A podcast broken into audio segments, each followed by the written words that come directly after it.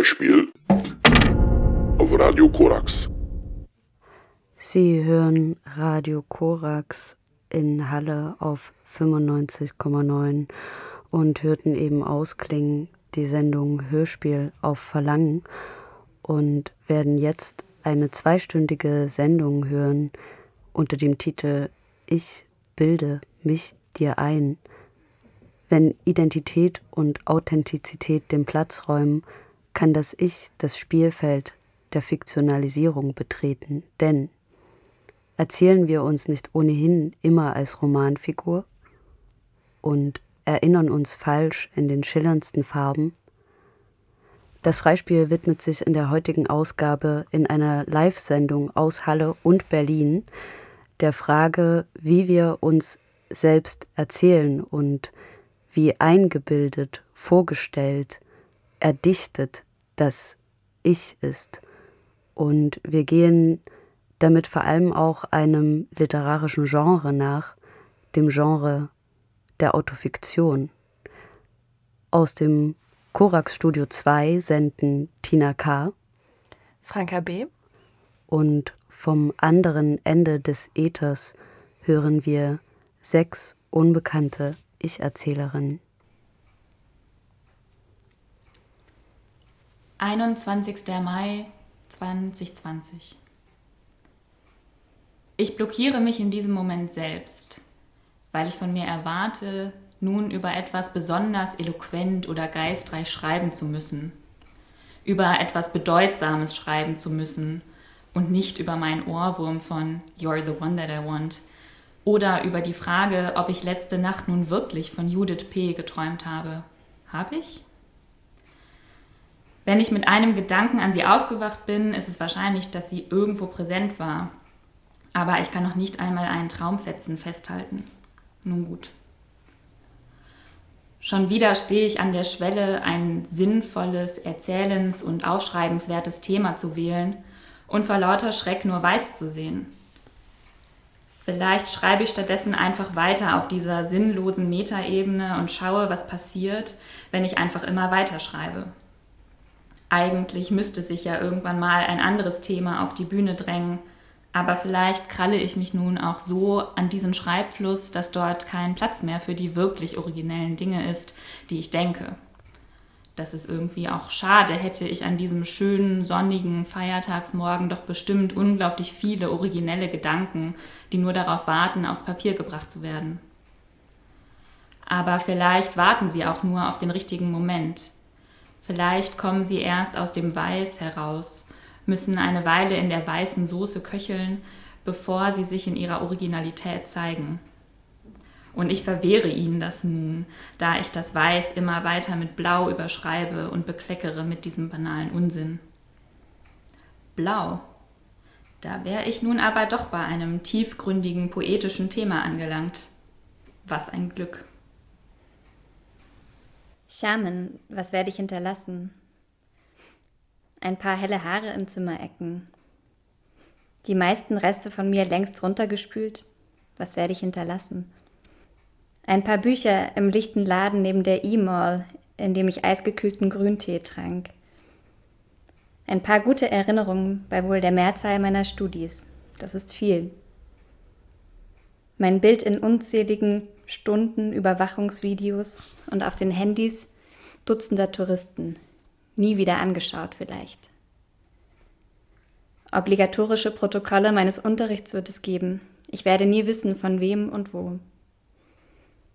Zwei Freunde und Liebe für sie und ein paar gute Begegnungen.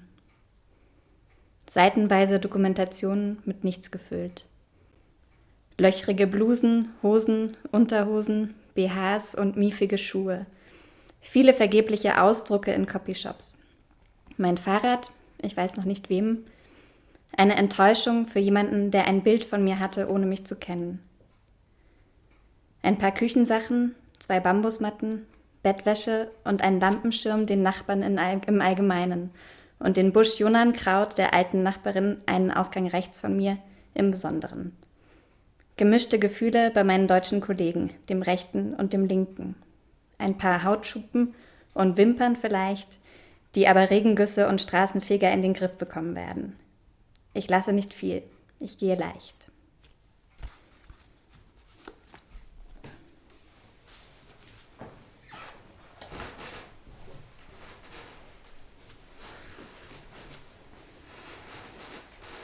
Richtungsänderung. Vereinfachen Sie den Logarithmus. 1 halb Logarithmus von x plus 1 halb Logarithmus von Klammer auf x mal y Klammer zu minus Logarithmus von y. Meine Hände sind schweißfeucht und die rechte hält kaum den Stift. Das Papier vor mir ist leer und der Aufgabenzettel beginnt bedrohlich. Das ist nur der Anfang vereinfachen sie. Diese Prüfung vereinfacht mein Leben definitiv nicht. Kein bisschen. Vereinfachen Sie Ihr Leben. Hier hierher ist mein Weg nun gegangen, nachdem ich anfangs, als ich zu denken begann, meinte, ich wüsste alles. Das vermisse ich ehrlich gesagt noch heute, bei allem zu wissen, was richtig ist. Ganz klar sehen, wo andere ihre Fehler machen bis ich schließlich, bin ein kleiner Spätzünder, nicht wahr, merkte, dass auch ich Fehler mache. Große Fehler und kleine. Stück für Stück kam mir meine wunderbare Sicherheit abhanden. Kein schönes Gefühl. Berechnen Sie den Grenzwert. Limes x gegen minus 3 von x minus 9 durch x plus 3. Grenzwert. Grenzwertig bedeutet vielleicht gerade noch so, eventuell aber auch bereit, bereits nicht mehr. Ich versuche mich heranzutasten, mich anzunähern, einem bestimmten Wert, einer bestimmten Wertigkeit. Wobei die einzelne Variable zu vernachlässigen ist, da sie umso weniger eine Rolle spielt, je mehr ich mich dem Unendlichen nähere. Was ich zunächst für wichtig hielt, ist gar nicht so wichtig. Aber mein Grenzwert soll sich nicht der Unendlichkeit annähern, sondern minus 3. Wofür steht minus 3? Berechnen Sie den Grenzwert, den Wert, der den heiklen Punkt gerade eben noch nicht erreicht. Ermitteln Sie die geringste Fluchtdistanz, nähern Sie sich Ihrer Furcht immer weiter, immer weiter, immer weiter. Bestimmen Sie die Unstetigkeitsstellen. f von x ist gleich x Quadrat minus 4 durch x Quadrat minus 4x plus 4. Unstetigkeit. Ein Pol ist eine Unstetigkeit. Vorher ging es bergab und jetzt geht es steil bergab. Erst ging es bergauf und jetzt ist Schluss damit. Bis hierher war alles klar und jetzt? Unstetigkeit dient der Neubestimmung. Oder ist Unstetigkeit eine Irritation? Eine Unregelmäßigkeit? Jedenfalls ist sie nicht gerade ein Garant für Sicherheit. Meine Sicherheit habe ich hinter mir gelassen wie ein rettendes Ufer, losgeschwommen, um auf meine eigene Unstetigkeit zu stoßen. Und die soll ich jetzt auch noch bestimmen. Wie kann ich die Unstetigkeit bestimmen, wenn ich die ganze Funktion noch gar nicht im Blick habe? Einen Überblick über das Ganze suchen und dann erst bestimmen, die Unstetigkeiten. Verdammt, ich habe Angst. Angst eigentlich gar nichts zu können. Nichts Wirkliches. Nur meine Gedanken zu haben. Wenn ich die offenbare, sieht jeder, wie wenig ich weiß, wo ich falsch liege. Ich zeige mein Gesicht und habe Angst vor Beschämung in der Öffentlichkeit. Obwohl in diesem Fall die Öffentlichkeit mal eben nur aus drei Prüfern besteht. Die bewerten, was ich lösen kann und was nicht. Neutral, für alle gleich. Ich habe Angst und schwimme los. Keine Ahnung wohin, kein Ziel in Sicht. Aber los, so gut es mir möglich ist. Es geht ums Überleben. Ach Quatsch, es geht doch nur um mein Leben. Ändern Sie die Richtung Ihres Lebens.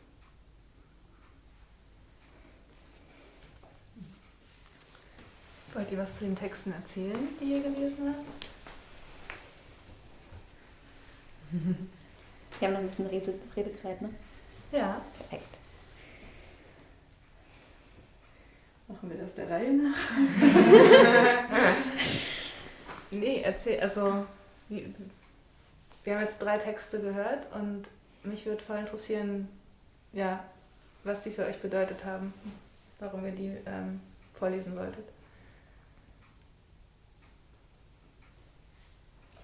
Ich habe einen Text mitgebracht ähm, aus meinen sogenannten Morgenseiten. Das ist eine Schreibstrategie, um äh, möglichst gut in so Schreibfluss zu kommen. Und das habe ich gemacht, als ich meine Masterarbeit geschrieben habe und habe da ziemlich konsequent durchgezogen über mehrere Monate hinweg und äh, ja, war da eigentlich immer wieder damit konfrontiert, ähm, in so einen Modus zu kommen, was aufzuschreiben, wo eigentlich überhaupt gar kein, kein Druck oder keine Erwartungen mit verbunden sind und trotzdem habe ich mich immer wieder dabei ertappt, ähm, was ich dann eben auch in diesem, an diesem Tag hier aufgeschrieben hatte, dass ich äh, möglichst originelle Morgenseiten schreiben musste, obwohl ich das für niemanden gemacht habe. Ich habe das nur für mich gemacht, um ins Schreiben zu kommen. Ähm, genau, und das, dieses Dilemma wollte ich, wollte ich mit euch teilen. Und es war wirklich eine super Eröffnung für den Abend, fand ich. ähm, meinen Text habe ich 2018 geschrieben, in meinen letzten Tagen in China, wo ich ein paar Monate an der Uni gearbeitet habe. Und genau, da saß ich im Park und habe darüber nachgedacht, was ich hinterlassen werde und ähm, habe irgendwie versucht, auf allen Ebenen zu denken, also sowohl physisch an Spuren meines Körpers, die ich irgendwie kurzzeitig hinterlassen werde, als auch bei Menschen, denen ich begegnet bin, als auch, ähm, weil der Überwachungsstaat da doch sehr präsent ist, ähm, genau, in Material von Videokameras und so weiter, die aber sicherlich, oder das Material, das sicherlich niemals ausgewertet wurde, weil davon einfach viel zu viel gedreht wird im öffentlichen Raum. Haben wir noch Zeit? Oder? Ja. ähm, der letzte Text, der war nicht von mir selbst, sondern von meiner Mutter und die hat, ich fand den irgendwie sehr passend zum Thema so sich selbst erfinden, weil die hat sich nach relativ langer Zeit des Mutterseins nochmal so ein bisschen selbst erfunden und ähm, beschreibt sozusagen in dem Text, finde ich ganz schön, wie es ihr so damit geht, dass sie da irgendwelche Prüfungen nachholt, um dann nochmal studieren zu können und wie, das, wie ihre Gedanken auch immer wieder abdriften von der eigentlichen Aufgabe zu ihrem Selbst und was das mit ihr zu tun hat. Und das, äh, das ist halt eine Phase, die ich auch miterlebt habe, wo ich noch weiß, wie es ihr da ging. Und ich fand das in dem Text irgendwie sehr schön beschrieben, wie sie da so mit sich hadert. Mhm. Und mit diesem Vorhaben, das sie da hat. Genau. Ist das eine Sammlung von deiner Mama, mhm. von Texten? Ja super schön, auch mit Fotos kombiniert irgendwie drin. Ja, das war dann irgendwie, hat ein Freund von ihr sie mal dazu überredet, die Sachen mal so zu binden, die sie aufgeschrieben hat. Und ich dachte mir, das ist jetzt ein guter Moment, das macht die Öffentlichkeit so Schön. Wie alt warst du, als sie das mm, Nicht so jung. Ich also, habe da gerade meinen Bachelor, glaube ich, fertig gehabt. Mhm. Genau. Hm. Ja, wollen wir dann die erste Runde erstmal beenden und genau zurück nach Halle geben.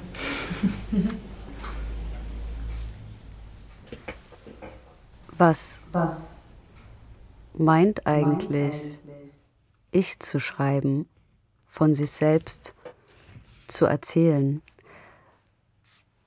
Hier bin ich, dies sind meine Worte wo die Sprache eine Selbstversicherung, eine Selbstankündigung und dabei eine simultane Suche nach dem Selbst und eine Flucht vor selbigem ist, dort geschieht Autofiktion, doch viel allgemeiner. Wo die Erinnerung in die Imagination übergleitet, dort geschieht Literatur. Und im Kern ist alles Schreiben Erinnern, alles Schreiben Autobiografie. Aber alles Schreiben ist auch Fiktion. Das habe ich gelesen vor einiger Zeit in einem Essay von Jan Wilm, der auch den schönen Titel trägt, Das Ich ist ein Roman, an das ich mich schreibend falsch erinnere, über Autofiktion. Und war, hat meinen Blick erstmal geöffnet auf ähm, dieses literarische Genre der Autofiktion und ja, wie das, ähm, äh, man kann jetzt, wir, wir könnten jetzt Franka dieses Zitat von Jan Wilm ganz gut auseinanderfalten, weil ich glaube, es ist sehr dicht. Ähm, und, und was sozusagen Schreiben mit der Person zu tun hat, die schreibt, was dieses Genre nochmal sehr, kann man das so sagen, was dieses Genre eigentlich ganz destilliert irgendwie beinhaltet, diese Beziehung zwischen Schreibendem und dem Geschriebenen oder nochmal ganz neu beleuchtet? Oder was ist eigentlich Autofiktion? Ja, da fangen wir jetzt natürlich mit einer riesigen Frage an, die wir jetzt, glaube ich, in den nächsten knappen zwei Stunden ne, von allen möglichen Seiten beleuchten werden, uns annähern werden, die Frage umkreisen werden, ihr näher kommen, uns wieder von ihr entfernen werden. Und ähm, erstmal von dem Begriff ausgehend, Autofiktion, das bedeutet jetzt erstmal, dass sich das Selbst etwas vorstellt, dass sich das Selbst sich selbst vorstellt, dass sich das Selbst Gedanken macht, dass sich das Selbst vielleicht einfach nur auch eine Fiktion ausdenkt, die sich dann doch wieder auf das Selbst zurückspiegelt. Das sind alles verschiedene Möglichkeiten, die man meinen kann, wenn man Autofiktion sagt. Und im ersten Moment, als ich zum allerersten Mal mit diesem Begriff in Berührung gekommen bin, diesen Begriff gehört habe, mochte ich den eigentlich erstmal gar nicht, weil ich fand das erstmal total simpel, diesen Gedanken dahinter, okay, ähm, was ist eigentlich die Verbindung zwischen einer Autorin, einer Erzählerin in einem Text und der Protagonistin. Das ist erstmal die Grundannahme, die hinter dem Begriff der Autofiktion in der Literatur steckt, dass sich eben diese drei verschiedenen Säulen, Autorin, Erzählerin, Protagonistin, ähm, nicht nur überschneiden, sondern dass die übereinstimmen auf die eine oder andere Art und Weise. Und wenn wir uns jetzt mit Texten der Autofiktion auseinandersetzen, ähm, wird das immer vorkommen. Wir werden das immer finden. Es wird aber auch immer verschiedene Formen annehmen und es ist nicht das Einzige, was da passiert in Texten, die, die, man, die wir jetzt Autofiktion nennen. Und was dann noch passiert, sind eben viele verschiedene Formspiele, die man sich anschauen kann, die in diesen Texten passieren, die, aus, äh, die, die sich darstellen. Und aus diesen verschiedenen Formspielen auch verschiedene Ziele, von denen man ausgehen kann, warum SchriftstellerInnen sich dem Genre der Autofiktion und den Methoden der Autofiktion bedienen. Und das eine sind dann vielleicht ästhetische Spiele, das andere, was auch immer mitschwingen wird und was immer irgendwie sichtbar sein wird in den Texten der Autofiktion. Ähm, Fragen, die sich eben um die Identität kreisen, ganz, ganz grundsätzlich auch. Was ist Identität? Was meint man eigentlich als Subjekt, als Mensch, wenn man ich sagt, wenn man dieses Pronomen ich verwendet? Ähm, und das sind erstmal so Grundannahmen, von denen wir ausgehen können. Ja, ich ähm, ja, ich denke, also ich meinte vorhin, dass man das Zitat so gut auseinanderfalten kann, weil das auch, ähm, also jetzt hast du, bist du da sehr reingegangen und wenn man aber wieder sehr raus, also rausgeht, was Jan Wilm sozusagen darin macht ähm, und sagt, im Kern ist alles Schreiben Erinnern und alles Schreiben ist Autobiografie. Würdest du dem überhaupt so zustimmen? Das ist eine gute Frage. ähm, Im ersten Moment würde ich dem auf jeden Fall zustimmen, weil ich ganz grundsätzlich glaube, dass ähm, egal was wir als Menschen in dieser Welt tun, wir haben uns immer im Gepäck, wir nehmen uns immer mit, wir schauen immer durch unsere Augen und sind in unseren Körpern und schauen aus unserer Perspektive, aus unserer Verortung in die Welt. Und diese Vorstellung von einem objektiven Sehen die ist einfach für mich nicht nachvollziehbar. Ähm, und auf die Literatur ähm, übertragen, denke ich, dass ähm, das natürlich auch wieder die Frage ist, welche Form wählt man bewusst oder auch unbewusst, wenn man anfängt zu schreiben. Und das sind dann auch wieder Fragen, an die wir uns jetzt wahrscheinlich annähern werden. Ähm, Und ich denke trotzdem, auch wenn ich natürlich diese Annahme gerade formuliert habe, dass man sich immer mitnimmt und dass man immer aus der eigenen Perspektive herausspricht und immer das eigene Ich, auch wenn es nur ganz leise aus dem letzten Winkel noch schallt, dass es immer eben dann doch ein Stück weit schallt.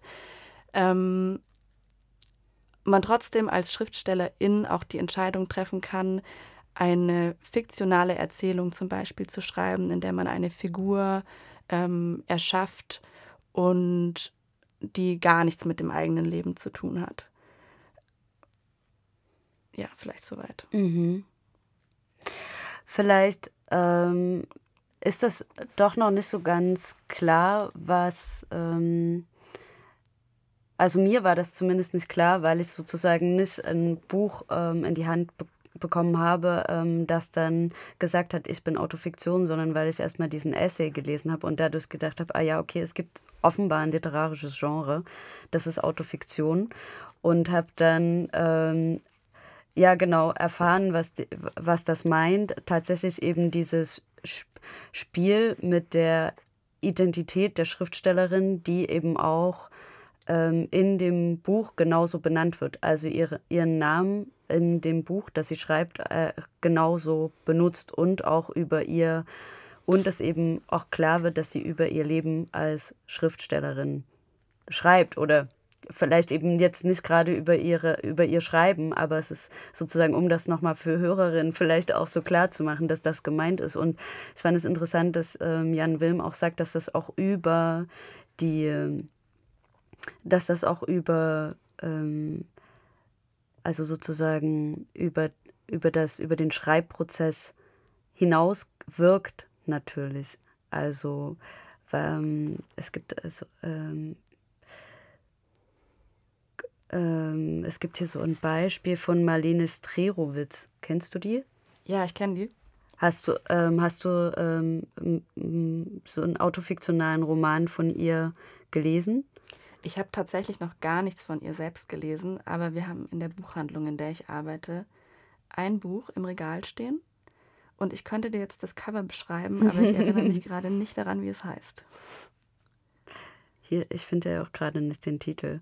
Aber ähm, genau, ähm, äh, Jan Wilm beschreibt hier, dass er eben auf Amazon so eine ähm, eine Rezension gelesen hat, ähm, ähm, die, die sagt, dass sie ja das Buch ähm, von der Marlene Strerowitz ähm, ähm, gekauft hat und es irgendwie ähm, nicht gut findet und äh, was weiß ich. Und er schreibt dann auch so, vielleicht trollt Marlene Strerowitz sich aber auch selbst und schreibt Amazon-Kritiken unter dem Pseudonym Großjohann. Also wie auch immer.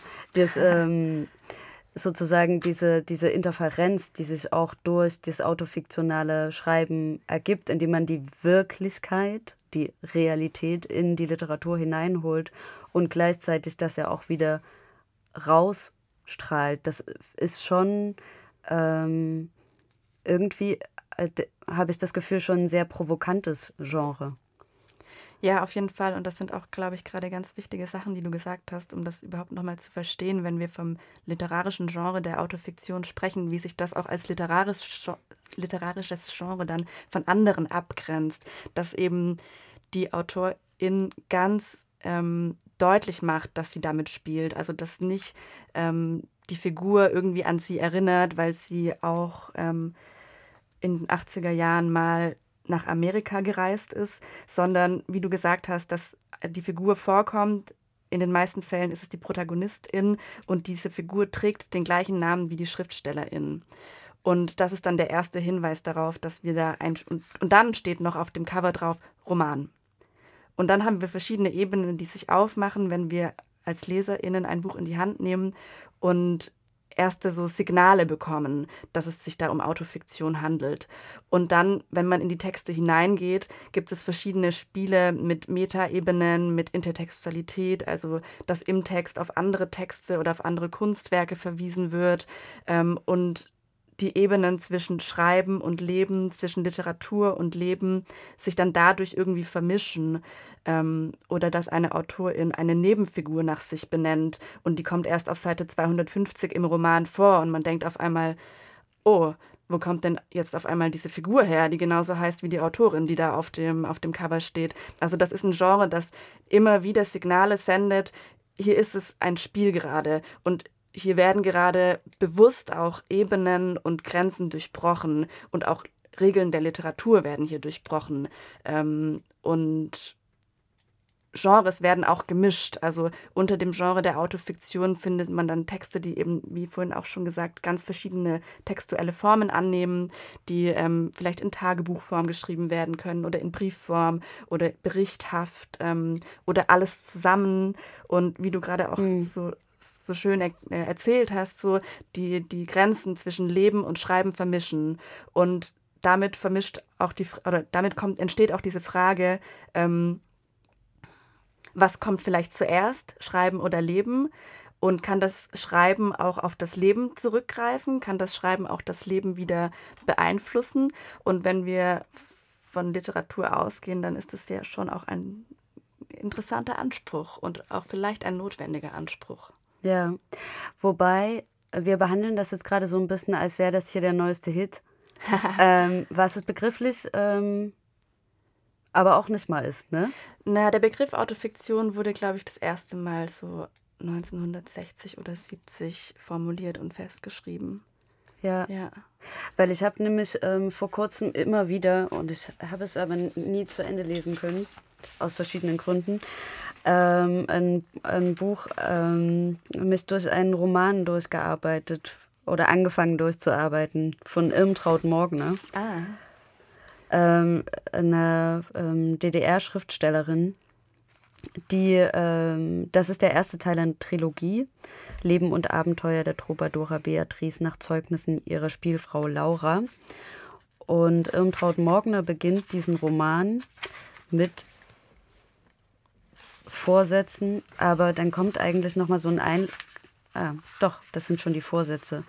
Mit einem Vorsatz, in dem sie sozusagen beschreibt, wie sie zu dem gekommen ist, was im Folgenden zu lesen ist.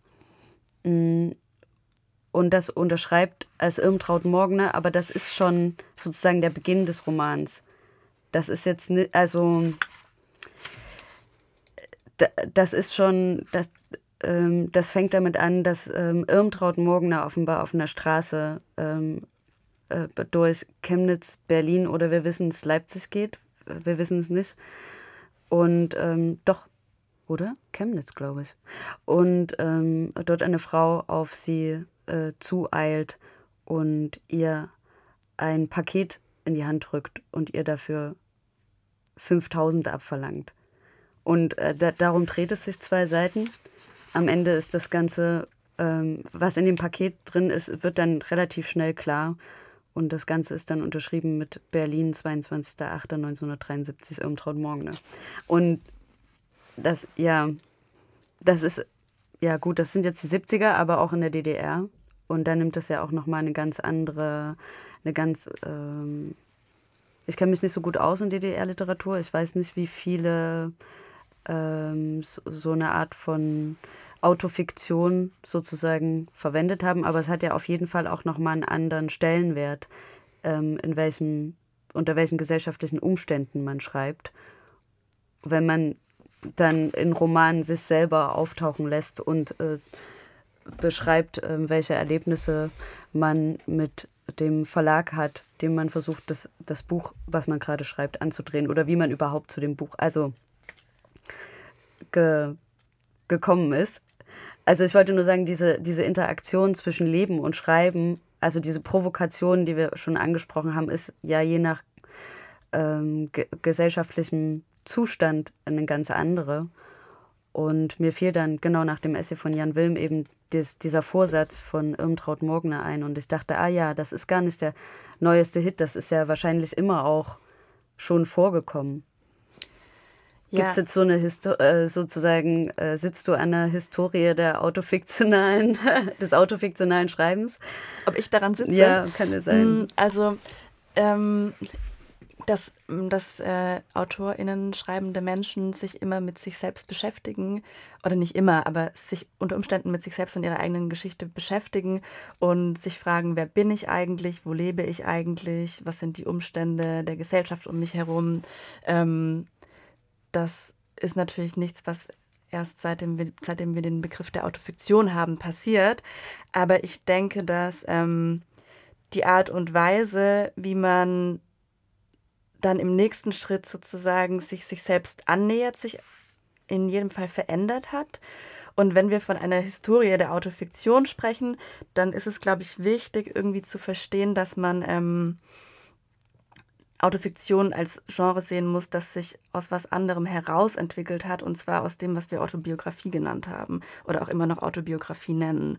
Also ähm, angefangen bei ähm, Augustino Augustinus oder Rousseau, die irgendwie schon im 15. Jahrhundert ihre ähm, eigenen Gedanken über die Welt und sich selbst und ihren Platz in der Welt aufgeschrieben haben und das dann die Bekenntnisse nennen.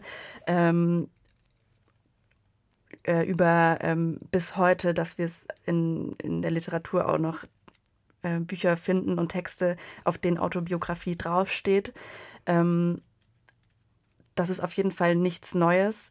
Und die Frage aber, wie man mit sich selbst umgeht und wie man über sich selbst denkt, die hat sich verändert und damit hat sich dann auch das Schreiben verändert. Damit haben sich dann auch die Strukturen der Texte verändert. Mhm. Und wenn man bei Augustinus ansetzt zum Beispiel, dann findet man ein Verständnis über das Ich und das Subjekt, das hinter dem Ich steht oder vor, daneben oder über und unter dem Ich, ähm, da wurde davon ausgegangen, dass man in einer Einheit mit sich selbst ist. Also, dass wenn man ich sagt, dass man ganz genau weiß, wen man da eigentlich meint. Und dass man, wenn man seine Gedanken formuliert, diese Gedanken als Wahrheit anerkennt. Wenn wir heute ich sagen, und das haben wir auch gerade in den, in den Texten der unbekannten Ich-Erzählerin sehr schön eigentlich ähm, vorgetragen bekommen, das ist eine Annäherung und das ist ein sich herantasten und das ist ein Versuch, sich im Schreiben zu finden oder sich durch das Schreiben zu erschreiben. Und das sind sind sehr große Unterschiede. Und das ist nicht der neueste Hit. Das ist momentan in der Bücherwelt auf jeden Fall ein großer Hype, das Genre der Autofiktion. Ähm, warum könnte man auch Stunden drüber sprechen, denke ich. Kommen wir wahrscheinlich auch noch zu. Ich denke auch. ähm, aber es ist irgendwie ein, ich würde mal sagen, ein Phänomen, das sich in unserer Zeit einfach gerade abzeichnet. Und das auch seinen Sinn macht. Und ja. Ja, durch das Schreiben zu erschreiben finde ich schön. Also das, ähm, ähm, was, was damit auch hervorzuholen, was eben noch nicht da ist, aber dann schon ein Stück sozusagen Realität wird in dem Schreiben darüber, ja, wie es sein könnte. Das ist ganz schön. Ich bin, naja, ich habe es jetzt schon mehrmals gesagt, ähm, zur Autofiktion oder zu diesem Begriff und überhaupt zu, zu der Auseinandersetzung damit gekommen, übers Erinnern, weil mich eigentlich dieser Essay von Jan Wilm, der übrigens Maggie Nelson übersetzt, die äh, eine Schriftstellerin ist, die ähm, sich auch die, dieses Genre bedient, ähm, genau, ähm, übers, ja, der, der Essay hat mich irgendwie angemacht, weil es sehr viel um Erinnern geht. Ähm, wie bist du? Wie bist du ähm, eigentlich? Was war, was, ähm, war das auch so ein Metatext oder war das eine richtige Autofiktion, die dich zur Autofiktion gebracht hat? Bei mir war es tatsächlich eine richtige Autofiktion. Das ist auch ein, äh, eine schöne Beschreibung, richtige und falsche Autofiktion. Da könnten wir jetzt auch weiter drüber diskutieren, oh, was damit gemeint ja. ist. Bei mir war das tatsächlich der Text I Love Dick von Chris Kraus. Und den habe ich ähm, zufällig in die Hände bekommen, weil ähm, eine mir bekannte Person Chris Kraus sehr verehrt hat und ich glaube auch immer noch verehrt, ich hoffe es.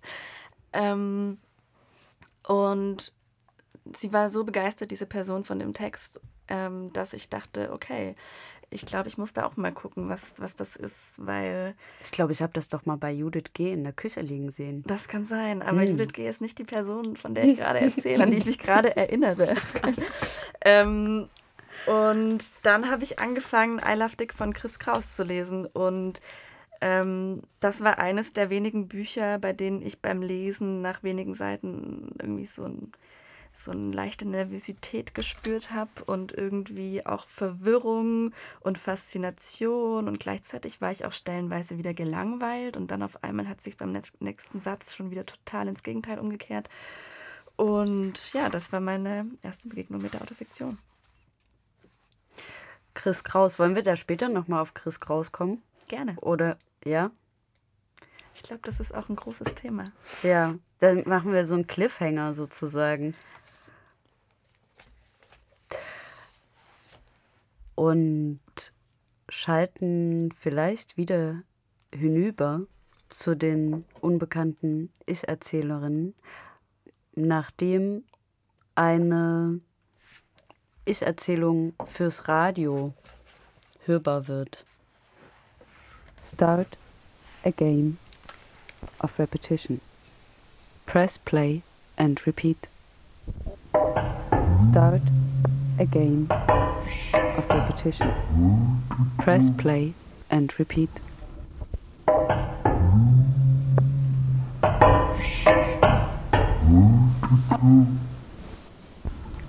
I am happy. I am. I say aloud on the morning of my eighth birthday. With my finger on the fogged up shower panel. Infinite loops. Vertical. Repeating my age.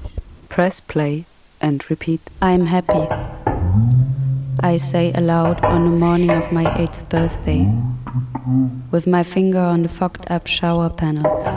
Infinite loops, vertical, repeating my age and repeat. Okay, ich werde jetzt einen Brief vorlesen, ähm, den ich zu meiner jetzigen Freund geschrieben habe vor drei Jahren. Wir haben uns bei OkCupid kennengelernt, aber dann immer wieder äh, Briefe per Post geschickt, so kleine Rebellion an der Internet-Dating zwischen Neukölln und Wedding. Ja, und er hat mir einen Brief geschrieben und ich habe viel zu lange ähm, gewartet, bis ich, äh, bis ich zurückgeschrieben habe. Und dann kam dieser Brief. Ja, das ist auf Englisch, also enjoy. I've been meaning to reply to your letter, but I never thought it'd happen like this. A man just left my bed in the middle of the night. he is from the opposite corner of the world, relative to my corner and we were naive to think that we were skilled enough to reconcile cultural divides that make Romeo and Juliet look like twin sisters. I've been getting to know him for about six months now, and all the red flags were there, but of course, when you're right up close to them, they're camouflage. We had our first kiss before I saw you on Sunday at AFAS. It was so good to see you, and the vulnerability you showed me in your last letter made me see you through a different lens. I wanted to ask you out to eat, but I couldn't do it secretly and when I proposed the idea on our walk to Hermannplatz, I was hoping Yazon and Nina would be too tired to come. When we were eating, I thought about who I was trying to enter into a relationship with. This just in, one should not have to try at that. and I couldn't help but think of him in relation to you. Because we seem to share the same values, and I guess that's something I tend to take for granted. So an hour ago, an hour ago, when I was feeling confused and disappointed because I was laying next to someone who could not understand or did not want to understand what I was feeling and needing and not feeling and not needing, you popped into my mind again. I thought about how cute you are and and how you glanced up at me once from your soup. And now I've broken a hundredth heart and I'm meddling in yours because that's life and people are infinitely dumber than most of us likes to think we are. I'm learning What I'm learning is that I don't feel attracted to people very easily at all, and usually just feel pressured instead. Maybe it's 15 years of the birth control pill that killed my sex drive. Or, or maybe I've taken too many risks and gotten to see the ugly side of too many people, including myself. I really can't know exactly what it is, and I don't have the money to receive more psychoanalysis, and I'm too mentally stable at the moment to get an Überweisung for state funded talking.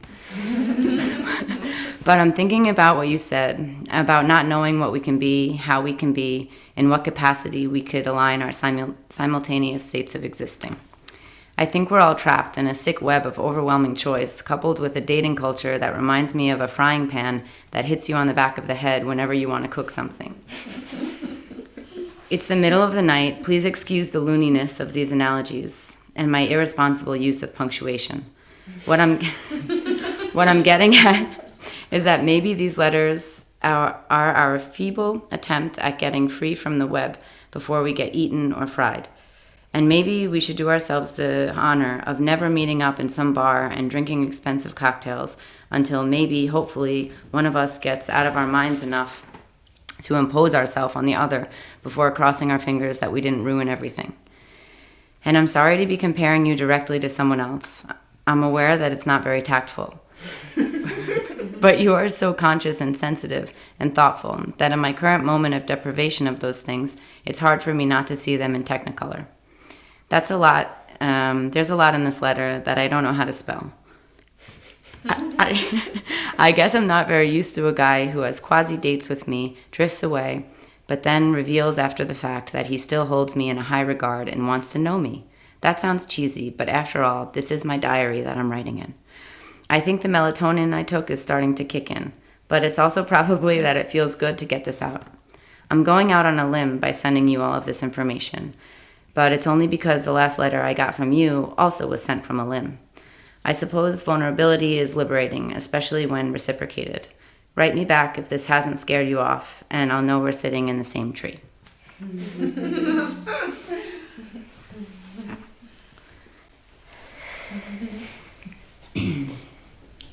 wow. Musstest du dir den Brief ausleihen, damit du ihn hier lesen kannst, weil er eigentlich bei deinem Boyfriend liegt? Ja, möchtest du es ausleihen? Nein, nein, nein. du musstest ihn ausleihen, um ihn hier lesen zu können, oder? Ja, also nee, ich habe ähm, das kopiert, bevor ich das geschickt habe. Und ich wusste nicht, dass es wurde zu einer Diary Jam eingeladen. Klar. ich habe einfach kopiert, genau. Das ist nicht die Original. Also, ich hatte das vorhin gesagt. Ja. Ehrlich. Aber das finde ich einen total spannenden Aspekt oder eine spannende Frage, weil ich schreibe auch unglaublich gerne Briefe und ähm, häufig ist es ja eben so, wenn du den halt nur einmal schreibst und abschickst, dann lässt du dieses Geschriebene ja auch einfach gehen und ähm, irgendwo in der Welt liegen jetzt ganz, ganz viele Briefe, die ich, von, also die ich geschrieben habe, die ich aus bestimmten Situationen herausgeschrieben habe ähm, wo irgendwie frühere Ichs dann auch von mir drinstecken, zu denen ich aber keinen Zugang mehr habe. Mhm. Und ähm, das, deswegen finde ich den Brief auch eine unglaublich, ja. ein unglaublich spannendes Format. Ähm, und auch schön, dass, dass du jetzt äh, die Möglichkeit hattest, da nochmal draus vorzulesen. Weil das, das stresst mich total, diese Idee, dass ich dann nicht mehr weiß, was ich geschrieben ja. habe. So, ich habe ein bisschen so Dokumentationszwang. Und manchmal ich überlege so, für wem sind diese ganzen Dokumente und kopiere. Und eigentlich, wenn ich ehrlich bin, ist es nach ich sterbe, dass Leute die Sachen binden werden und hoffentlich denke, wow, sie ist viel interessanter, als wir wussten. ja, ich glaube, das ist eigentlich was. das mag ich nicht. Wie lange ging euer Briefverkehr? Oder besteht immer noch? Über einem Jahr. Ähm, genau, immer mit Dates zwischendurch. Und die waren so im Vergleich mit den Briefen sehr langweilig. Und dann sind wir immer nach Hause gegangen und Briefe geschrieben. Mit so echten Sachen drin. Oh. Ja. aber, das, aber ich finde das irgendwie total ähm, spannend, dieses, dass du ja da sitzt und du kannst dir ganz genau überlegen, was von dir du dort reinpacken möchtest. Und du kannst diese Witze machen, die du, die du da drin machst, aber du, genau, also du sagst ja irgendwie, ich, äh, ich, ich begebe mich irgendwie auf dünnes Eis oder so, oder ich, mhm. nicht, ich weiß nicht genau, was Limp heißt, aber... Ah äh, ja, Limb ist so eine Äste von, von einem Baum und mhm. to go out on a limb heißt, genau, das ist eine, eine Risiko. Ja, genau, aber, aber gleichzeitig kannst du das Risiko ja ganz genau kontrollieren im Vergleich zu, wenn du mit einem Menschen so sprichst, ja. Und irgendwie kannst du ja, also theoretisch den Brief nochmal schreiben, wenn du das Gefühl hast, ah, das war doch nicht, äh, nicht, nicht so richtig. Ja, stimmt. Eigentlich diese ganze so es ist ein bisschen Kunst, oder wie sagt man, Künstler. Ja, es ist, es genau. ist auch, auch, so ein bisschen so ein Kokettieren mit, äh, ja. mit, mit, mit diesem, äh, oh, ich begebe mich in ein Risiko und ja. ich kann nicht richtig ich kann, ich kann das nicht richtig äh, äh buchstabieren oder ich, ich, genau. äh, ich habe meine Rechtschreibung ist schlecht. Ich habe keinen Computer zu Hause. Genau. genau. ja. ja, genau, stimmt, das ist so. Aber, ja. Nee, nee. Egal wie durchdacht es ist, finde ich ein bisschen dein Punkt quasi, dass es so, es ist halt ein Ich, also ein Einblick in ein Ich, was dann verschriftlicht wird und was dann auch irgendwie sich gar nicht mehr organisch mitentwickeln kann. Also dann schickt man es ab anders als im Gespräch halt, ähm, dass ich das, das halt dann doch immer Briefe auch eine Offenbarung finde, weil sie irgendwie nicht, ja, sie sind dann erstmal das Ich in dem Zeitpunkt und festgehalten mhm. Gedanken und sie sind halt schwarz auf weiß erstmal. Stimmt, du kannst das nicht danach so modifizieren mhm. oder so im Gespräch, wenn ich weiß, dass, okay, du magst nicht, was ich gerade gesagt habe, dann yeah. ich kann ein bisschen zurücktreten und versuche, als ob ich meinte was anderes. Ja, ja. Aber stimmt, du hast es nicht so. Aber gleichzeitig sind Briefe halt eine Verschriftlichung und ich finde, dabei passiert immer noch viel mehr, als wenn man nur spricht. Also bei mhm. mir ist das jedenfalls so, ja. äh, wenn ich mir Briefe von früher durchlese, ich habe mir teilweise auch Briefe an Freundinnen kopiert, um sie dann noch zu haben, dann ähm, tatsächlich finde ich, dass das ändert nochmal was, wenn man beim Schreiben auf andere Ideen kommt, als wenn man nur spricht. Also jedenfalls geht mhm. mir das so. Das heißt, es ist wirklich dann auch ein anderes Ich als das Mündliche teilweise. Stimmt, du bist auch allein. Also du hast ja. auch deine Ruhe. Ja, und irgendwie, ja. ich weiß nicht, ich kann es ja nicht so richtig erklären, aber es ändert nochmal was an dem, was am Ende dabei rauskommt, wenn man es mhm. aufschreibt, als wenn man es nur sagt. Ja.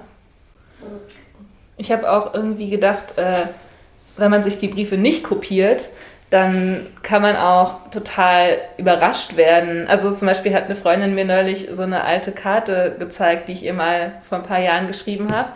Und ich war so, wow, ich hatte einfach vergessen, dass ich diese Karte geschrieben habe und auch äh, wie ich die formuliert habe. Also so irgendwie so ein bisschen over the top, äh, kitschig, poetisch irgendwie so. Also wahrscheinlich aus so einem Witz heraus, aber auch so ein bisschen ernst gemeint. Und ich war so ein bisschen so, oh krass, das habe ich geschrieben Wer war das? Ich weiß nicht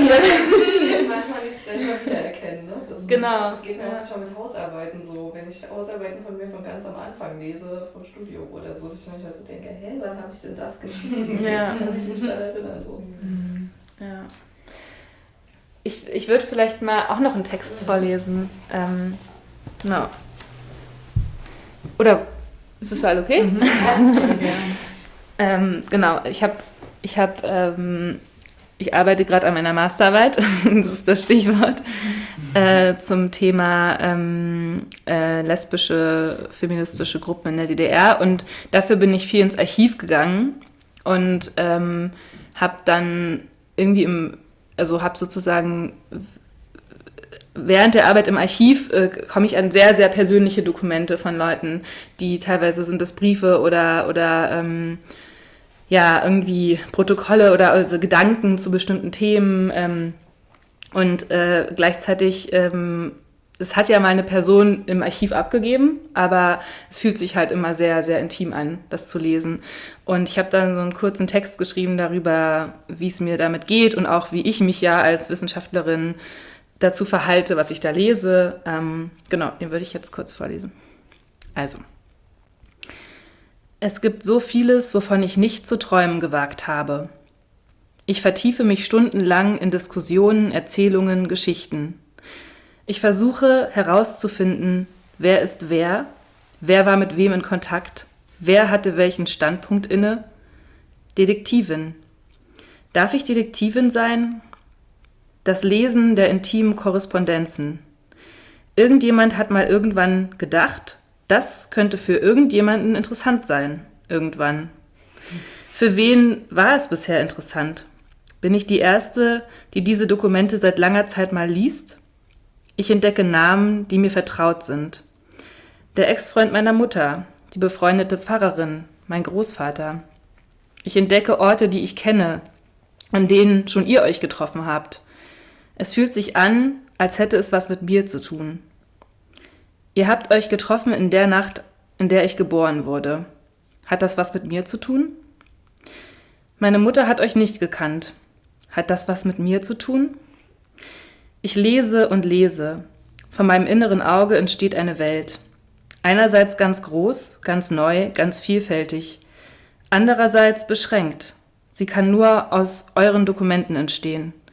Was bleibt ungesagt, unerzählt? Darf ich schamlos rekonstruieren? Darf ich euch Gedanken in den Mund legen, die ich heute habe? Das Archiv ist ein Schatz, ein Reichtum und ein Fluch zugleich. Und der Text ist äh, entstanden im Rahmen von so einem Schreibkurs, wo wir einfach nur so verschiedene Schreibübungen gemacht haben. Also, und das ist dann aus mir rausgekommen. Mhm. genau. War das dann auch so ein bisschen wie die Morgenseiten, diese Schreibübung?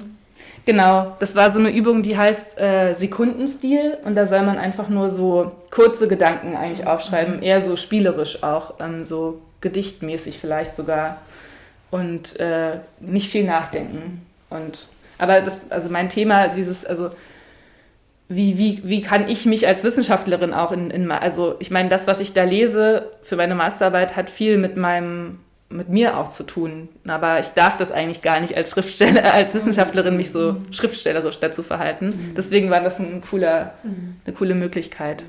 Ja. Genau.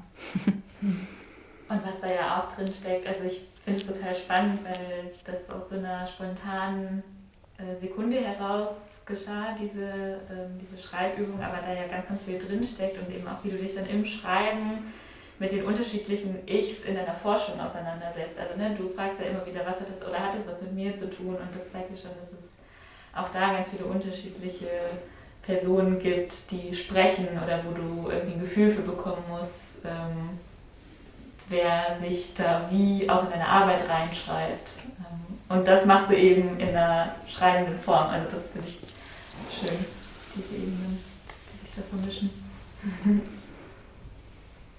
Ja, ich finde es, also um wirklich ähm, sich mit sich selbst, also ja, mir, mir, helft, mir, also mir hilft dieses, ähm, dieses Aufschreiben von meinen Gedanken total, um zu verstehen, wie will ich selber umgehen mit, mit meinem Material. Und ähm, ähm, ich mag das gerne, schriftlich über mich selbst nachzudenken. Also ich mache das sehr, sehr gern. Und genau, das ist für mich eine ganz wichtige Form für mein, in meinem Leben. Ja. Liest du dir das dann auch oft selber nochmal später durch, was du aufgeschrieben hast, oder reicht es, das aufzuschreiben? Ich lese mir das nicht so oft durch. Manchmal habe ich so Tage, wo ich äh, so gucke, was war vor heute vor drei Monaten oder vor heute vor einem Jahr oder so. Und dann finde ich dann find es halt manchmal spannend, ähm, so zu gucken, was, was war, wie, an welchem Punkt war ich da. Aber es ist ja auch immer total ähm, ernüchternd, wenn man Sachen liest von vor mehreren Jahren und dann merkt man, ah, scheiße, da, da habe ich ja schon die gleichen Themen gehabt wie heute. ja.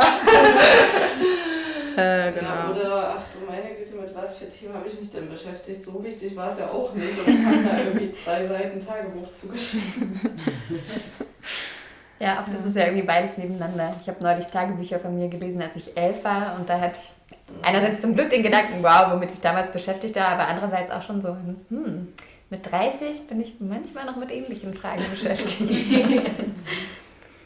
Aber dafür ist es ja dann eigentlich total schön, diese Aufzeichnung zu haben, um dann auch nochmal zu sehen, ah, okay, was habe ich denn eigentlich dafür zu ja. gedacht und was hat sich bewegt und, äh, und damit irgendwie in Dialog zu treten.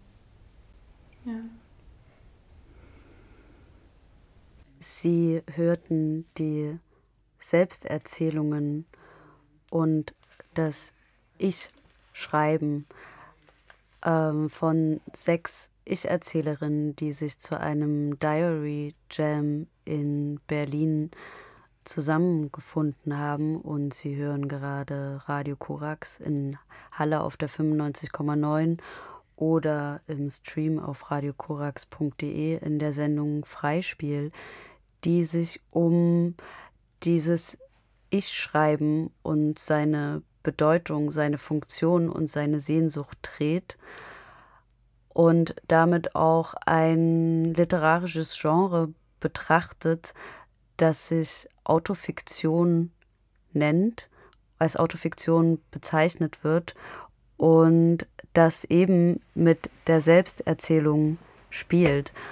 und Franka, wir haben vorhin den Cliffhanger angekündigt, über ähm, Chris Kraus zu sprechen. Ähm, ein I Love Dick, ähm, ein Roman, der dich zum ähm, intensiven Lesen wieder aufhören, ähm, ähm, stolpern, neugierig sein und allen möglichen, wie ich erfahren habe, allen möglichen äh, Bewegungen gebracht hat. Ähm, und der eben auch ein autofiktionaler Roman ist. Was ist denn, was ist denn so anziehend abstoßend an I Love Dick? Ja, das ist äh, sehr schön gefragt, weil ähm, es dieses Spiel ist zwischen Nähe und Distanz erstmal, was in diesem Roman passiert. Und Nähe insofern, als dass wir von Anfang an eine Ich-Erzählerin haben, die Chris Kraus heißt. Und der Text beginnt mit einem Datum, 3. Dezember 1994. Und dann wird aber doch wieder aus der äh, Sicht einer ähm, außenstehenden Erzählposition weitergeschrieben und eine Situation wird erstmal beschrieben. Und das geht dann ein paar Seiten so. Und irgendwann taucht dann auf einmal ein Ich auf. Das sagt Ich. Das sagt ganz deutlich, dass es sich an etwas erinnert. Ähm, und das zeigt auch ganz deutlich, dass es sich an Dinge erinnert und einer Sache auf der Spur ist, aber eigentlich gar nicht so genau weiß, wo es hingeht. Und was äh, in der Geschichte passiert, ist auch erstmal total simpel. Chris Kraus ist mit ihrem Mann Sylvain Lothringer bei einem Abendessen, trifft da auf eine Person, die heißt, oder auch eine Figur in dem Roman, die heißt Dick. Mehr wird dazu nicht gesagt. Er hat nur einen Vornamen und dann gibt es ein paar Leerzeichen.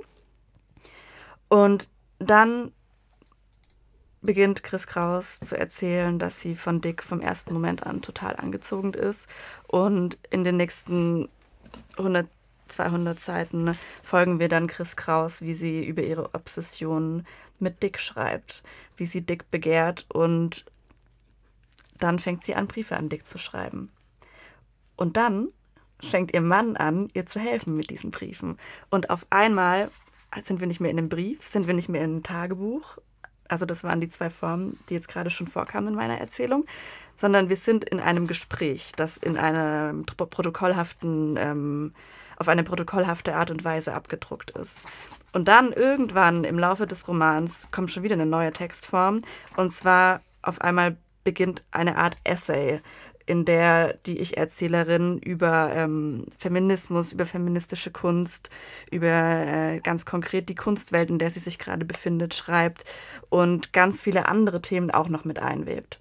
Und das war so eine Art de, des Schreibens, eine Art Text, die ich einfach vorher noch nie gesehen habe. Ich hatte sowas noch nie in meinen Händen, ich habe sowas noch nie gelesen, dass zwischen zwei Buchrücken auf knapp 300 Seiten so viel passieren kann, textuell, so viele Textformen verwoben werden können und es auch noch funktioniert und Sinn macht. Und ähm, was ich auch interessant finde, ähm, Chris Kraus ist ja keine Schriftstellerin, sondern ähm, Künstlerin, ist, sie nicht ähm, Filmemacherin? Ja, Chris Kraus ist eigentlich Filmemacherin und darüber erfahren wir auch ganz viel in dem Roman. Und der Roman setzt auch interessanterweise an, an dem Punkt, an dem sie 39 ist, kurz vor ihrem 40. Geburtstag steht und reflektiert, dass sie nicht die Karriere hat, die sie sich eigentlich gewünscht hat zu diesem Zeitpunkt für ihr Leben, dass sie auf Filmfestivals abgelehnt wird für die Filme, die sie einreicht, dass sie nicht gezeigt wird, dass sie nicht ausgestellt wird und dann auf einmal erscheint eben diese Person, Figur Dick und sie beginnt die Obsession für Dick zu entwickeln und sie beginnt zu schreiben. Also sie wendet sich der Kunstform ab, die sie davor bedient hat, dem Filmemachen und sie wendet sich dem Schreiben zu und im Schreiben kreist sie um sich selbst. Und was dann passiert, ist eben, was wir vorhin auch schon besprochen hatten, ähm, das ganz Typische für die Autofiktion. Sie kreist um sich selbst, sie sucht nach sich selbst, ähm, sie distanziert sich von sich selbst und sie spielt mit, mit der Vorstellung davon, wer sie sein könnte, wer sie war oder wer sie sein wird. Ja, ich finde es deswegen interessant, weil ich nämlich auch ähm, in also äh, anderen äh, Zusammenhängen dann rausbekommen habe, dass die ähm, Romane, die mir als Autofiktion sozusagen bei meiner Recherche untergekommen sind, nicht unbedingt ähm, Schriften von Schriftstellerinnen sind, sondern auch also ja von, von Personen, die zwar aus der aus der ähm, Künstlerinnen sind oder Kunstkritikerinnen, wie im Fall von Katharine Millet, die ähm, die ein Buch geschrieben hat, Das sexuelle Leben der Katharine M., wobei ich jetzt gerade nicht weiß, ob das mit Roman ähm, unterschrieben ist. Das weiß ich leider auch nicht. Ähm, aber zumindest ähm, ich dann den Eindruck hatte, dass dieses literarische Genre doch noch ein, ähm, ja, wobei man hier klar sein muss, ne? Zwischen Autobiografie und Autofiktion eben auch gerade. Also, weil ich gerade sagen wollte, natürlich, dass dieses äh, literarische Genre ähm, die, eine Möglichkeit eröffnet, ähm, anderen Menschen die Literatur zu benutzen oder dieses, dieses also die sich vielleicht darin, de, deren ähm, ja, Medium gar nicht das Schreiben ist. Und das ist doch interessant. Aber vielleicht ist es gar nicht interessant, weil du mir sagst, das passiert eigentlich alle Nase lang. Oder du verwechselst gerade Autobiografie mit Autofiktion. Mm, ich glaube, du kannst Autobiografie mit Autofiktion gar nicht mehr verwechseln heute, weil egal was geschrieben wird, ähm, wir als Subjekte im Jahr 2020, wir haben so ein Verhältnis zu uns selbst als Personen und zu unserer eigenen Identität. Ähm, es ist auch so interessant, wenn wir unseren Ich-Erzählerinnen zuhören, dieses Kreisen um sich selbst. Auch in dem Brief, den wir gehört haben, es waren Kreisen irgendwie und eine Annäherung an eine andere Person auch oder eine Beziehung. Ähm, oder der letzte Text ähm, mit, wie, wie verhalte ich mich meinem Material gegenüber. Auch das waren Umkreisen um sich selbst und die Position, aus der wir heute heraussprechen, ist immer eine unsichere Position und ist immer schon davon geprägt, dass Identität schon intrinsisch in unsere Körper eingeschrieben nicht mehr eine Wahrheit ist, sondern immer mit Fragen verbunden, immer mit Unsicherheiten verbunden. Und ich glaube, wenn dann der Körper sozusagen den Stift in die Hand nimmt und anfängt zu schreiben, dann passiert das automatisch, wenn heute jemand schreibt, dass da fiktionale Teile mit ein, ein, eingefügt werden, dass, dass es ein Spiel ist, dass es eine Annäherung ist und dass es irgendwie ein Tanz ist und ähm, wenn, in, wenn, wenn man in eine Buchhandlung geht und man sieht dann einen Text im Regal und das ist dann die Autobiografie von, wir können jetzt den Namen von irgendeiner prominenten Person hier einsetzen, ähm, dann hat das eine Absicht, dass Autobiografie auf diesem Titel draufsteht. Und das ist natürlich, wie wir, wenn man sich das irgendwie mal so ein bisschen genauer anschaut, das ist nicht ein, literarischer Text, der sich dann dahinter verbergen wird in den meisten Fällen, sondern es ist eher ein Marketingmittel, das irgendwie eine ähm, prominente Person irgendwie ein Image aufbauen möchte, jetzt ihre Autobiografie rausbringt und sagt, ich bin eine tolle Person, ich mache das und das und ich helfe anderen Menschen und hier, ich erzähle euch die Geschichte meines Lebens, das sind meine Errungenschaften. Aber wenn wir dann wieder ins äh, Genre der Autofiktion gucken und wieder zur Literatur zurückgehen, dann ähm, finden wir wieder ganz andere Sachen, wie jetzt bei Chris Kraus zum Beispiel, wie bei unseren Ich-Erzählerinnen, denen wir gerade zugehört haben. Ähm, und da kommen wir dann eben dahin, dass ähm, man irgendwie einsehen muss, dass Identität halt was Fluides ist, was sich auch immer wieder verändert oder auch die Geschichte, ich fand es gerade auch so schön, die, die Erzählung der einen Ich-Erzählerin mit, ähm, mit der Postkarte, die sie vor vielen Jahren an jemand anderes geschrieben hat. Und dann kommt die Postkarte ein paar Jahre später wieder zurück zu ihr und sie liest das, die Worte, die sie, ihr Körper selbst mal irgendwann auf diese Postkarte draufgeschrieben haben. Und sie hat sich verändert und ihr Blick auf die Welt hat sich verändert. Und vielleicht sind Themen auch gleich geblieben, aber ähm, die Situierung hat sich irgendwie verschoben und das ist ja eigentlich ein total ja. direktes Beispiel dafür, dass ja. ihre Identität auch vielleicht eine andere geworden ist. Ja, das fand ich auch sehr eindrücklich, das Beispiel. Und bringt, also ist auch, ähm, bringt mich zu der Frage, woraus die Fiktion auch bestehen kann. Also ich hatte gerade Katharine Millet schon mal angesprochen, die tatsächlich eine schon bekannte ähm, Kunstkritikerin ist, die auch eine bekannte ähm, ähm, Zeitschrift äh, in, in Frankreich, in Paris mitredigiert und die vor einigen Jahren ein Buch herausgegeben hat, äh, geschrieben hat und das herausgegeben wurde, ähm, La vie sexuelle de Catherine M. Und sie schreibt über dieses Buch ähm, in einem Interview, das sind alles meine Erfahrungen. Ich habe nichts hinzugedichtet. Und drei Sätze später in dem Interview sagt sie, und mein Name, der in der französischen Kunstkritik doch ein wenig bekannt ist, sollte nicht als Titel herhalten. Der Titel verdeutlicht, dass ich beim Schreiben eine gewisse Distanz zu der beschriebenen Person aufgebaut habe. Und das ist, das ist äh, äh dieses Postkarten-Lesen-Phänomen, ähm, äh, was wir da gerade hatten. Und es finde ich interessant, dass eben die Fiktion dann doch in dem Nicht-Fiktionalen so sehr inbegriffen ist oder was, also bringt mich eben auf die Frage, was meint die Fiktion? Weißt du, was mhm. ich meine?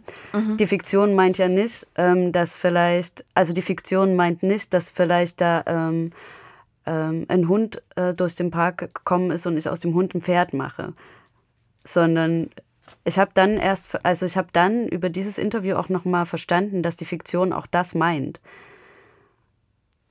Das Beispiel Vielleicht mit dem die, Hund und dem Pferd? Nein, ah, okay. nein, das, das Beispiel nicht. mit der ja. Distanz. Das, ja. ja, ja, ja. Ähm, ja, das ist, ähm, ist, total interessant mit den zwei Textstellen, die du vorgelesen hast, weil ähm, ich habe zwei Textstellen aus I Love Dick von Chris Kraus, die würde ich auch gern kurz vorlesen. Ähm, die sind sehr ähnlich und bei Chris Kraus, da heißt es einmal, mein persönliches Ziel hier, abgesehen von allem anderen, das noch passieren könnte, besteht darin, mich so klar und aufrichtig wie nur irgend möglich auszudrücken. Und an anderer Stelle schreibt Chris Kraus, heute jedoch denke ich, okay, es stimmt, dass das Selbst in keinerlei Hinsicht ein für alle Mal fixiert ist, sondern es, äh, sondern es existiert ganz einfach und indem ich schreibe, kann man seine Bewegung irgendwie kartografieren. Und sowohl in den Textstellen, die du vorgelesen hast, als auch in dem jetzt hier von Chris Kraus, wird dieses Spiel zwischen Distanz und Nähe ist so, so schön deutlich. Dieses Spiel zwischen Fakt und Fiktion, zwischen Wahrheit und Wahrheitssuche, zwischen Erinnern und Vorstellen. Und genau wie du sagst, es geht nicht darum, dass durch den Park nicht ein Hund, sondern im Text ein Pferd läuft, sondern es geht darum, was passiert in mir, was passiert in meiner Erinnerung? Und was will ich vielleicht auch wie erinnern? Oder was will ich wie schreiben? Und welchen Raum will ich mir eröffnen durch das, was ich tue und durch die Auseinandersetzung mit mir selbst. Ja, wir hatten vorhin auch noch in dem äh, in der Jam Session ähm, hat eine Ich-Erzählerin gesagt, ähm, ja, ähm, das ist wie du hältst eben einen Moment von dir selbst fest oder so ähnlich. Ähm, und dann hast du das schwarz auf weiß. Und das fand ich auch ähm, interessant, weil ähm, das, die Literatur ist nicht unbedingt ein zeitbasiertes Medium. In, in dem Sinne, dass wie, wie das Radio jetzt hier ist. Tatsächlich kriegen die Leute den Moment und dann ist er weg. Okay, dann kann man den vielleicht später downloaden, wenn wir uns dazu entscheiden. Aber so ist, ähm, so ist funktioniert das Schreiben ja nicht. Und ich finde es aber interessant, dass es ähm, die Autofiktion so auf den, ähm, vielleicht so auf diesen Punkt zeigt, auf diese momenthafte Aufzeichnung, was ähm, ein Text, ähm, der sagt, ich bin ein Roman, aber da alles, was hier ich sagt, ist ein lyrisches Ich, nicht macht. Weißt du, was ich meine? vielleicht nicht so auf den, ähm, sozusagen, dass, ähm, dass da vielleicht nicht so eine ähm, Endgültigkeit vorhanden ist. Mhm. Schon allein, ähm, mhm. Dass es, wie wir eben hatten, wir kreisen ja auch ähm, darum, dass es sozusagen ein Kreisen ist, dass ähm, und da in diesem Literatur, literarischen Genre die Momenthaftigkeit so klar wird vielleicht. Da, was in anderen nicht so unbedingt klar wird. Ja, und ich glaube auch dadurch, weil ähm, zu dem, was, was, worüber wir gerade schon die ganze, also gesprochen haben in den letzten Minuten, kommt ja auch noch, dass ganz klar auch immer wieder in diesen Texten der Autofiktion auch noch über das Schreiben dann nachgedacht wird, wie jetzt auch in dem letzten Zitat, das ich noch vorgelesen habe. Es wird immer darüber nachgedacht, was heißt es eigentlich zu schreiben. Und ähm, damit wird ja das, was in dem Moment produziert wird und was in dem Moment getan wird, gleichzeitig schon auf eine Metaebene ge gehoben. Und damit geht dieses ähm, Momenthafte, das Ephemere, ist irgendwie da beim Lesen, aber es wird gleichzeitig auch hinterfragt. Mhm. Und das macht eine wahnsinnige Komplexität auf und es macht viele Möglichkeitsräume auf und es geht dann eben dahin, dass es politisches Potenzial bekommt. Wie meinst du das? Ähm, es geht darum, dass, dass äh, dadurch, dass man eben sich selbst auch immer wieder in Frage stellt und dass man dieses Spiel spielt in seinem Text und mich, mit sich selbst, dass man eben nicht nur vom Hund erzählt, der durch den Park rennt und der dann vielleicht ein Pferd ist. Ich finde das Beispiel so schön, ich muss es nochmal nennen, ähm, sondern dass man ähm, nach innen schaut und dass man das Innen mit dem Außen verknüpft und dass man über Sachen spricht, die auch äh, unangenehm sind und die wehtun und die, die hinterfragt werden können und auch hinterfragt werden müssen. Ähm Würdest du sagen, dass ich, ähm, wir hatten jetzt, okay, Chris Kraus, es, es geht viel auch um die ähm, hattest du noch gesagt, um die Kunstszene, die sie erlebt und die Umstände, unter denen Kunstproduktion abläuft. Aber es geht eben auch um dieses Begehren. Ähm, bei Katharine Millet geht es offensichtlich um die Aushandlung von sexuellem Begehren. Ähm, in Bluets von Maggie Nelson geht es um sexuelles Begehren. Ist das ähm, Warum? also ähm, ist mir noch nicht richtig klar, dass ähm, am Anfang hat es so ein bisschen was wie, ah ja, okay, soll das jetzt besonders, also weil das könnte auch erstmal sein, ah, das ist jetzt ja, das setzt ja jetzt noch einen drauf. Nicht, dass es hier um Begehren geht, sondern ich kann dem auch noch eine Person zuordnen, die ich dann ähm, ähm, sozusagen, der Name ist in eine Suchmaschine eingebe, dann kann ich die mir angucken und dann kann ich zuhören, wie die in Interviews darüber spricht. Also Weißt du, was ich meine? Das setzt sozusagen der Brisanz eines Themas wie besonders auch mhm. ähm, weiblich gelesene oder sich selbst als weiblich in Anführungsstrichen identifizierende Personen ähm, handeln ihr sexuelles Begehren aus setzt ja. ihm sozusagen noch eins obendrauf. Ja, also ich glaube auch, dass das kein Zufall ist. Hm. Also das ist kein Zufall, dass wir jetzt schon hier die drei Texte haben, ähm, die sich mit, mit, mit weiblichem, Be weiblichem, weiblich Sternchen Begehren ähm, auseinandersetzen, ähm, weil das auch einfach ähm, notwendig ist, dass das endlich mal passiert, dass endlich mal Texte geschrieben werden und nicht nur geschrieben werden und in die Schublade kommen, sondern dass die Texte auch publiziert werden, in denen es um weibliches Begehren aus Sicht von weiblich sozialisierten Menschen geht, ähm, dass die selber darüber schreiben, was ähm, sie erleben und ich glaube, die Verknüpfung ist wieder zum Körper zurückzukommen, weil das Ich, das wir jetzt die ganze Zeit hören und von dem wir die ganze Zeit sprechen, ähm, das sich um sich selbst kreist, das ist ja auch in einem Körper verankert. Der Körper geht durch die Welt und das ein, ein sehr starkes Gefühl, was dass dieser Körper erlebt, ist eben Begehren.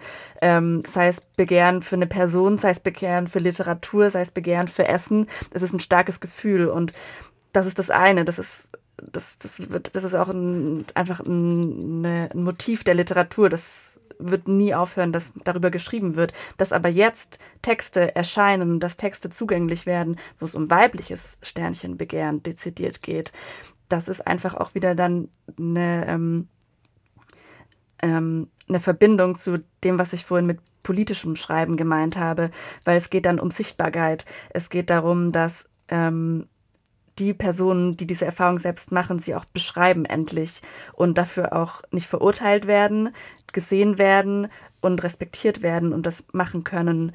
Und im Verhältnis wieder von, wenn wir über weibliches Sternchen schreiben sprechen ähm, und dann uns mit Literatur auseinandersetzen, ist es auch kein Zufall, dass ganz viele Texte, über die wir gerade sprechen, eben von, von ähm, Frauen oder von queeren Menschen geschrieben sind, weil Frauen und queere Menschen einfach auch wieder ein besonderes Verhältnis zur Literatur haben, beziehungsweise zur Literaturproduktion und dazu, wie sichtbar Literatur in einer Gesellschaft ist. Und wenn wir jetzt dann den literarischen Kanon zum Beispiel anschauen, der an Schulen gelehrt wird oder so, dann sind da in den meisten Fällen immer noch größtenteils Männer drauf. Und wenn wir uns äh, Bücher nehmen, in denen literaturwissenschaftliche Auseinandersetzungen mit der Literaturgeschichte äh, beschrieben werden, dann geht es darum, ähm, wie Männer geschrieben haben oft. Und es gibt dann nur kleine Unterkapitel, die, die heißen dann sowas wie feministische Literaturwissenschaft. Dass es die gibt, ist momentan noch, noch wichtig, leider. Aber ähm, die komplette Perspektive müsste sich ändern. Und dass dann Frauen eben anfangen, Bücher zu schreiben oder queere Menschen und ich sagen, das ist politisch. Und die sagen ich und das ist äh, notwendig. Ja. Sie machen, sie machen sich vom Objekt zum Subjekt.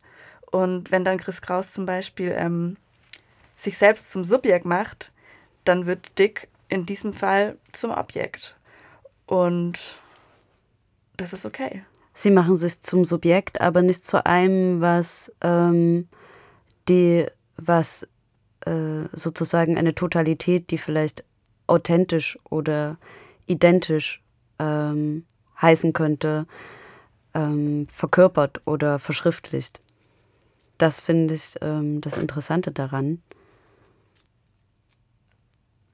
Und wir hören jetzt ein Stück, sozusagen eine Selbsterzählung fürs Radio von Beth Anderson, eine US-amerikanische Komponistin. Und das Stück basiert aber auf einem, ähm, auf einem Essay, den ihre Mutter geschrieben hat über das Verhältnis zu ihrer Tochter, also zu Beth Anderson. Und es heißt Terrero Peace. Und das geht jetzt durch den Äther bis zu den Ich-Erzählerinnen nach Berlin. I, I, I, I, I, I, I, E, E, I, I. I would like to try to give you an idea of the relationship between my daughter and me. From the day she gave her first cry to this world, she has had me jumping. I mean, literally jumping to the tune of her desires, her whims, her romances, her ambitions, her longing for such things as a baby grand piano, her insane wish to live in her own apartment when she had a perfectly comfortable home, her indomitable will to come west to study when it could have been done so much cheaper at home. But that isn't the issue.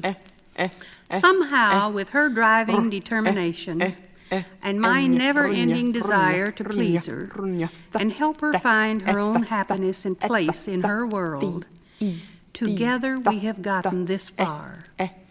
We have had numerous good times and a few bad times together, but always we were together when the chips were down.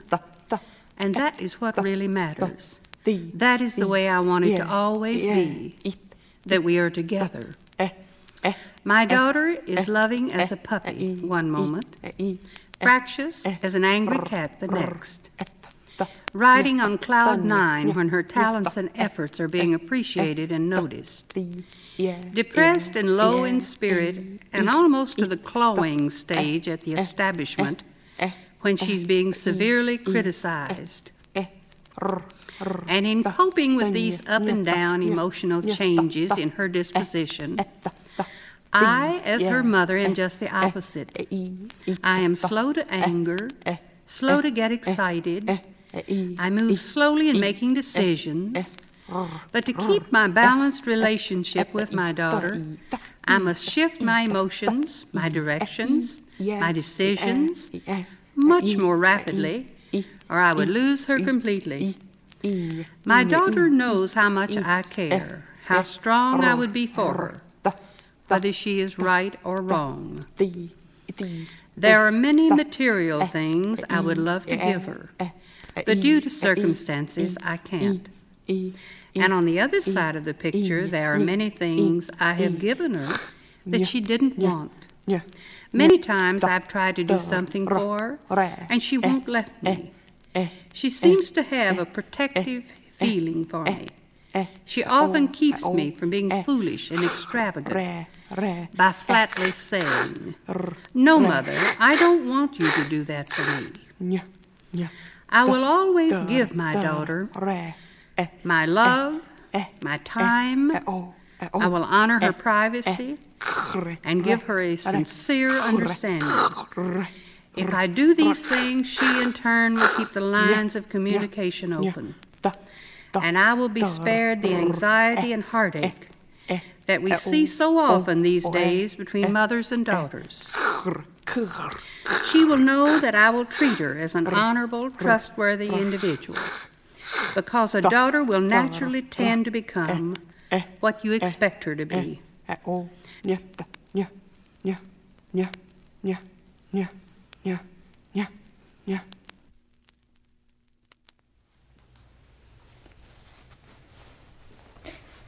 So, wir sind jetzt wieder in unserem Berliner Wohnzimmer und erzählen euch von unserem Diary Slam.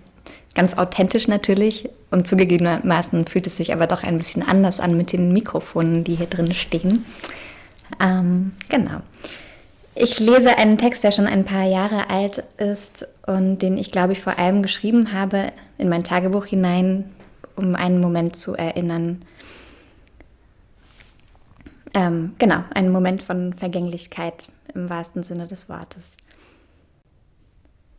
Ich höre den Atem meines Großvaters durch den Hörer, während meine Mutter und ich über seinen kommenden Tod sprechen. Das war gestern, am 8.7. und heute habe ich seinen Atem gesehen. Sein 89-jähriger Körper unruhig, der Brustkorb stark arbeitend. Ich meine durch die Decke nicht nur seinen Atem, sondern auch sein Herz schlagen zu sehen. Schwerer, hastiger, schleimiger Atem. Das gibt, sorry, ich kann meine Schrift gerade nicht so gut lesen, die ist auch schon ein paar Jahre alt. Ähm, der gebisslose Mund steht offen, ist trocken, ist sein Zugang zum Außen, wo sich seine Augen und die Glieder längst zurückgezogen haben.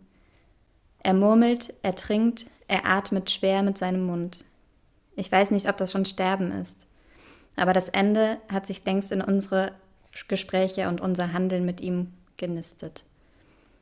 Ich wollte nicht in Berlin bleiben, in meinem derzeit unfokussierten Alltag, wartend, bis er stirbt, damit ich zur Beerdigung fahre.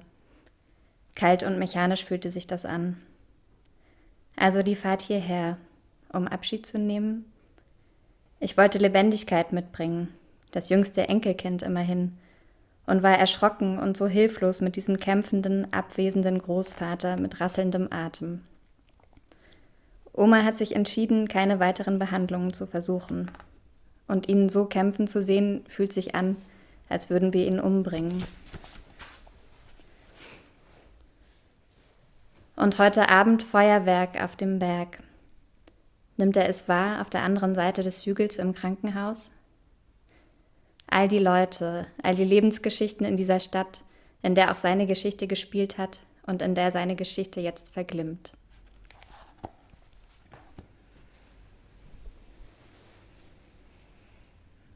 Und weil wir ja zwischendurch ein bisschen Zeit hatten zu quatschen, während ihr im Studio gesprochen habt, haben wir sortiert. Ähm, gleich kommt ein etwas fröhlicherer Text, glaube ich, über das Leben. Wir dachten, das passt vielleicht ganz gut zusammen.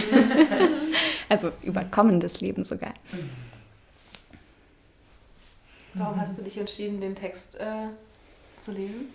Mm, es war eher intuitiv. Also ich habe in der letzten Woche aus sehr verschiedenen Gründen in alten Tagebüchern geblättert und für heute Abend habe ich Texte ausgewählt, auf die ich spontan emotional reagiert habe und klar, das ist ein schweres Thema, das war wahrscheinlich der eine Grund, aber der andere war, dass es auch darum ging, so einen bestimmten Moment festzuschreiben, von dem ich wusste, dass ich ihn ja, undeutlich erinnern werde, aber dass dieser Moment eben sehr, sehr vergänglich ist. Und genau, da bin ich irgendwie meinem Ich in einem ganz bestimmten Moment wieder begegnet beim Lesen. Während andere Tagebuchtexte ja eher so was Wiederkehrendes haben, was vielleicht nicht mit so einer bestimmten Zeitlichkeit versehen ist. Ja.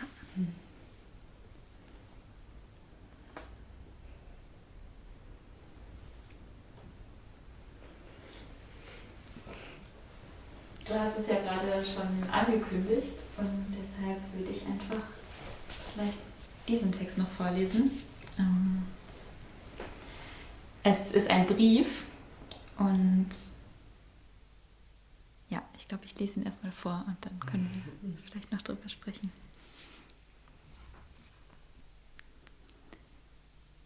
Liebe, liebe Luna, ich schreibe dir aus dem Jahr 2020. Es ist Ende Mai, der Sommer steht vor der Tür, genauso wie du.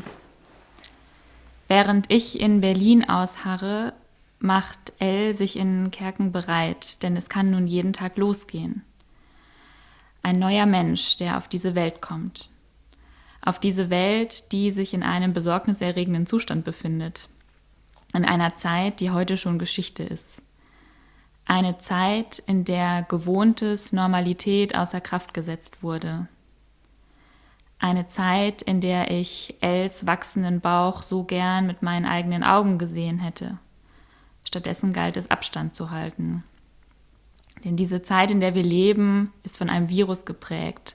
Unser Leben von Regeln bestimmt, die so fundamentale Elemente des Menschseins derzeit nicht zulassen. Nähe, Gemeinschaft, Umarmungen, Intimität. In diese Zeit wirst du hereingeboren, und ich frage mich, was wünsche ich einem Menschen, der in diesen Tagen auf die Welt kommt? Was wünsche ich dir? Was wünsche ich dem Kind einer meiner besten und ältesten Freundinnen? Nicht nur vor dem Hintergrund dieser Krise, sondern auch generell für das Leben, welches bald losgehen wird. Ich schreibe von meinem heutigen Ich an dein zukünftiges Du. 15 Jahre sind eine lange Zeit, in der sich vieles verändern kann, verändern wird. 15 ist ein Alter, in dem viele Prozesse in Gang sind, viele Gefühle vorhanden, Ideen, Träume, Ängste, Sorgen, Zweifel.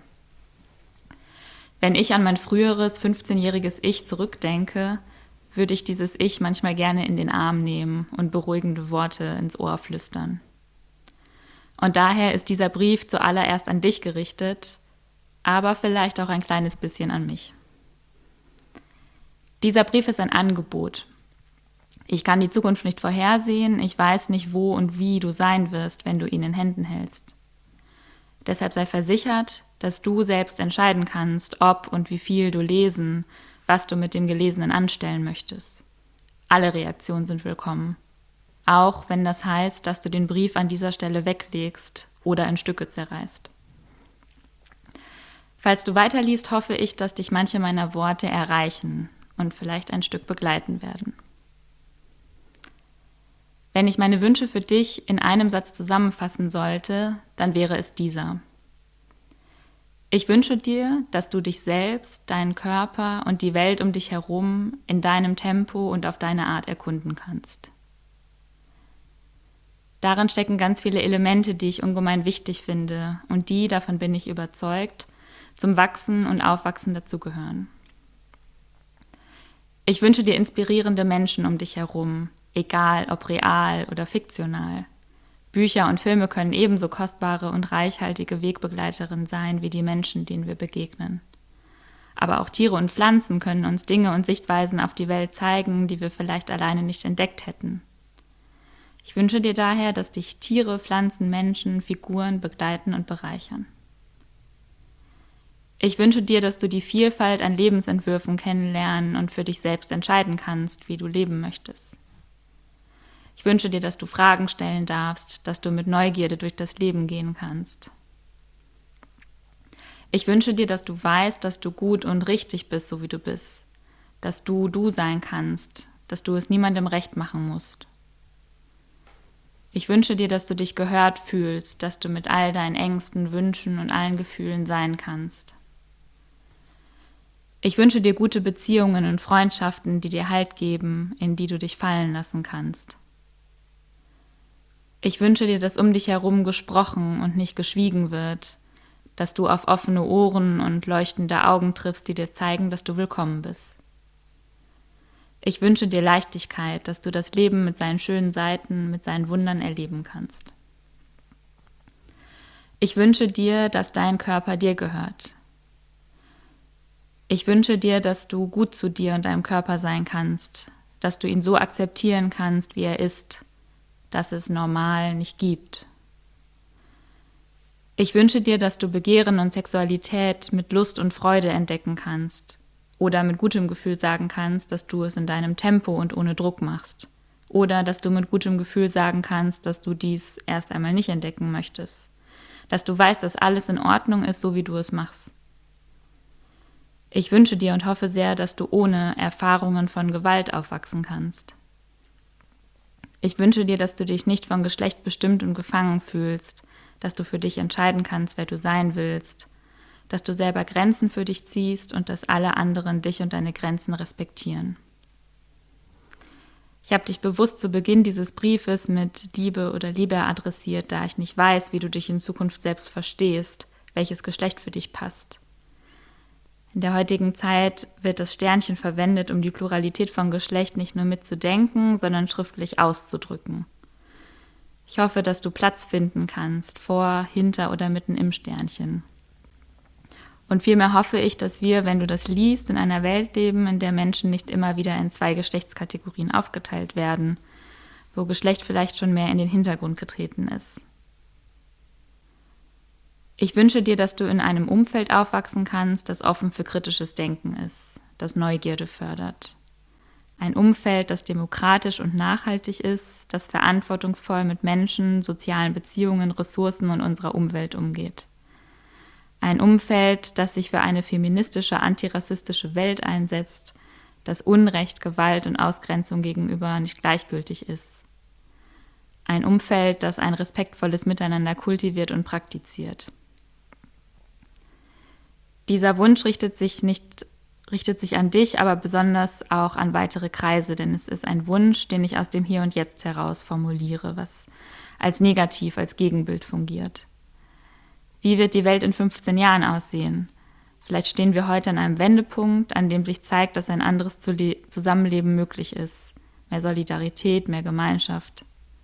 Doch vielleicht ist dieser Wunsch auch eher ein Wunschtraum. Wie viel Veränderung ist innerhalb von 15 Jahren möglich? Was muss alles passieren, dass es nicht nur mehr Solidarität und Gemeinschaft geben wird, sondern auch weniger rechte Proteste, weniger häusliche Gewalt, weniger kapitalistische Ausbeutung, weniger rassistischen Terror, weniger Verhöhnung und Aushöhlung der Menschenrechte an den Außengrenzen der EU und mitten unter uns. Ich möchte diesen Brief nicht mit einer finsteren Zeitdiagnose und mir unmöglichen Zukunftsprognose beenden.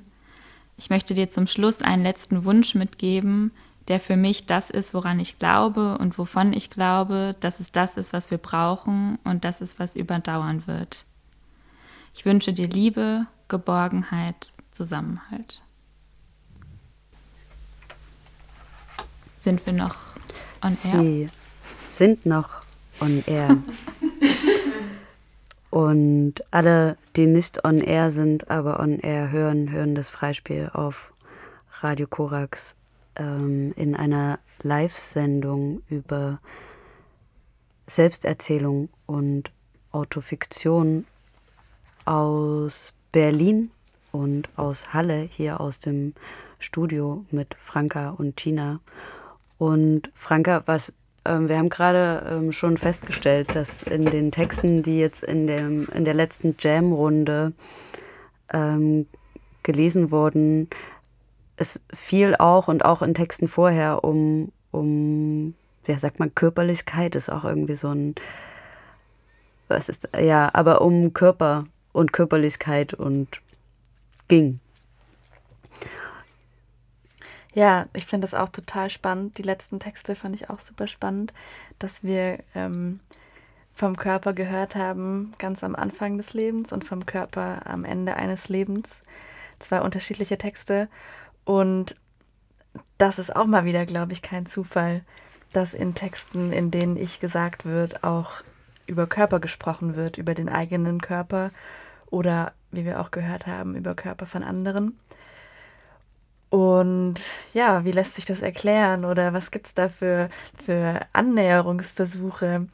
Also, wie, wie wir vorhin auch schon mal drüber gesprochen hatten, man sagt ich und dieses Ich kommt aus dem Körper raus und das Ich, das klingt auf einen anderen Körper drauf.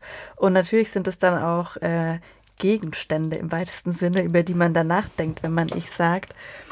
Ähm, und so, so unklar auch manchmal dieses Ich, das Wort oder das, was man damit meint, ist. So unklar ist ja auch manchmal der Körper, obwohl er irgendwie eine Form hat. Ähm, und obwohl er einzelne Teile hat, die man benennen kann, er hatte Arme, er hat Beine, ähm, aber manchmal hat man ja auch irgendwie Empfindungen, dass ein Körperteil sich einem nicht, ähm, nicht erschließt und dass man sogar vielleicht das Gefühl hat, dass ein Körperteil nicht zu einem dazugehört. Und wenn ich jetzt vom menschlichen Körper ausgehe, kann ich auch irgendwie in kleinen oder auch großen Bogen spannen und über den Textkörper reden. Und in Texten der Autofiktion haben wir das ja auch manchmal, wenn wir die lesen, dass man, dass, dass wir einen Abschnitt lesen und wir haben das Gefühl, was macht dieser Abschnitt hier auf einmal in dem Text? Wo kommt er her? Irgendwie passt er nicht. Aber er ist irgendwie da und jetzt muss ich mich damit auseinandersetzen. Und das ist für mich auch eine ganz große Faszination, sowohl am menschlichen Körper als auch an literarischen Textkörpern. Jedes Wort wird aus dem Archiv eines schreibenden Körpers geschöpft und jedes Wort wird in einem Text archiviert, der von einem Körper geschrieben wird. Es finden sich einfach in diesem Essay von Jan Wilm so schöne Sätze. Habe ich gerade als Fußnote hinzugefügt. Sehr schön. Ja, und das ist auch total spannend, finde ich, weil eigentlich ist es ja ein wissenschaftliches Essay, aber wenn wir diese Sätze hören, wie den, den du uns gerade vorgelesen hast, dann könnte man sich ja auch fragen, ob Jan Wilm da nicht auch Literatur schreibt. Und dann könnte man sich ja auch fragen, ob das nicht vielleicht auch Autofiktion ist, was aber hier als wissenschaftliches Essay erstmal auftritt. Ja. Ähm, ich, glaub, ich glaube, dass er damit ähm damit spielt er auch. Ja. Denn der letzte Satz dieses Essays, und übrigens, ich möchte noch mal vorwegschieben, der ist erschienen in der Edit, einer Literaturzeitschrift, die ähm, von äh, Menschen in Leipzig äh, gemacht und herausgegeben wird und sehr lesenswert ist. Ähm, und äh, Jan Wilm schließt in seinem Essay damit ab, ich wollte mir noch etwas, ich wollte mir noch etwas Abschließendes ausdenken, doch ich erinnere mich nicht mehr, was es hätte sein können, was gelogen ist. Eine Fiktion. Ein bisschen Hau drauf, aber Ja, da hat er nochmal ganz tief ja, aber da hat er noch mal, ja, genau. in den literarischen Werkzeugkasten reingefasst und uns ganz viele Signale gesendet, dass es sich hier vielleicht auch um Autofiktion handeln könnte. Genau. Ja, schön gemacht, Jan Wilm.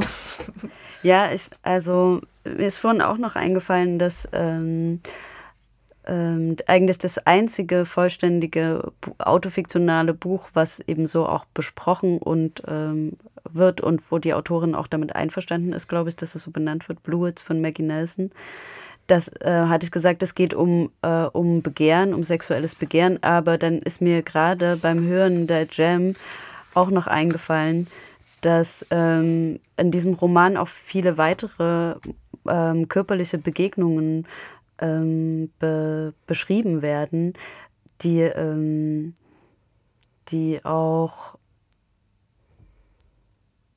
Momente beschreiben, die unbequem sind und über die es kein Schreiben gibt. Ja, und das ist auch total spannend, finde ich, weil wenn wir jetzt in eine andere Wissenschaft gehen, in die der Psychologie, dann finden wir das Wort Trauma. Und ich glaube, dass es in Autofiktion auch ganz oft darum geht, sich ähm, seiner Erinnerung anzunähern, die vielleicht eine traumatische Erinnerung ist. Und ich würde gerne auch noch eine ganz kurze Geschichte vorlesen, die heißt Meine Narbe und die ist von Eileen Miles. Und da finden wir auch ganz viel von dem, worüber wir gerade gesprochen haben. Ich habe eine Narbe an der Innenseite meines linken Knies, die ein bisschen so aussieht wie ein Hund oder ein Skorpion. Wenn man dort, wo ich als Kind wohnte, die Straße weiterging, kam gleich hinter dem Haus der Dingwells eine große Wiese. Hier gab es hohes Schilfgras und Grashüpfer, Bienen, Hornissen, Bälle, die man letzten Sommer verloren hatte, Stinkkohl, ein paar Seidenpflanzen, Forsythienbüsche und natürlich auch Glasscherben. Ich spielte mit Ruth Delay und ich wusste nicht, wem, wen fangen, und ich beugte mich im Laufen zu ihr vor, um sie abzuschlagen und stürzte die Knie voran ins hohe Gras in Ah, den runden Boden einer Flasche Walkers Orangentonic. Warum ich noch weiß, dass es Orange war, kann ich nicht erklären. Aber der runde Boden und ein Glaszacken kamen hochgeschnappt direkt in den fleischigen inneren Teil meines linken Knies. Ah, ah, ah, machte ich und hüpfte oder humpelte zum vorderen Rand der Wiese, wo die Straße war, und ließ mich hinfallen, um es mir anzusehen. Die Wunde war tief und blau, man konnte die Adern sehen, kein Blut drang heraus.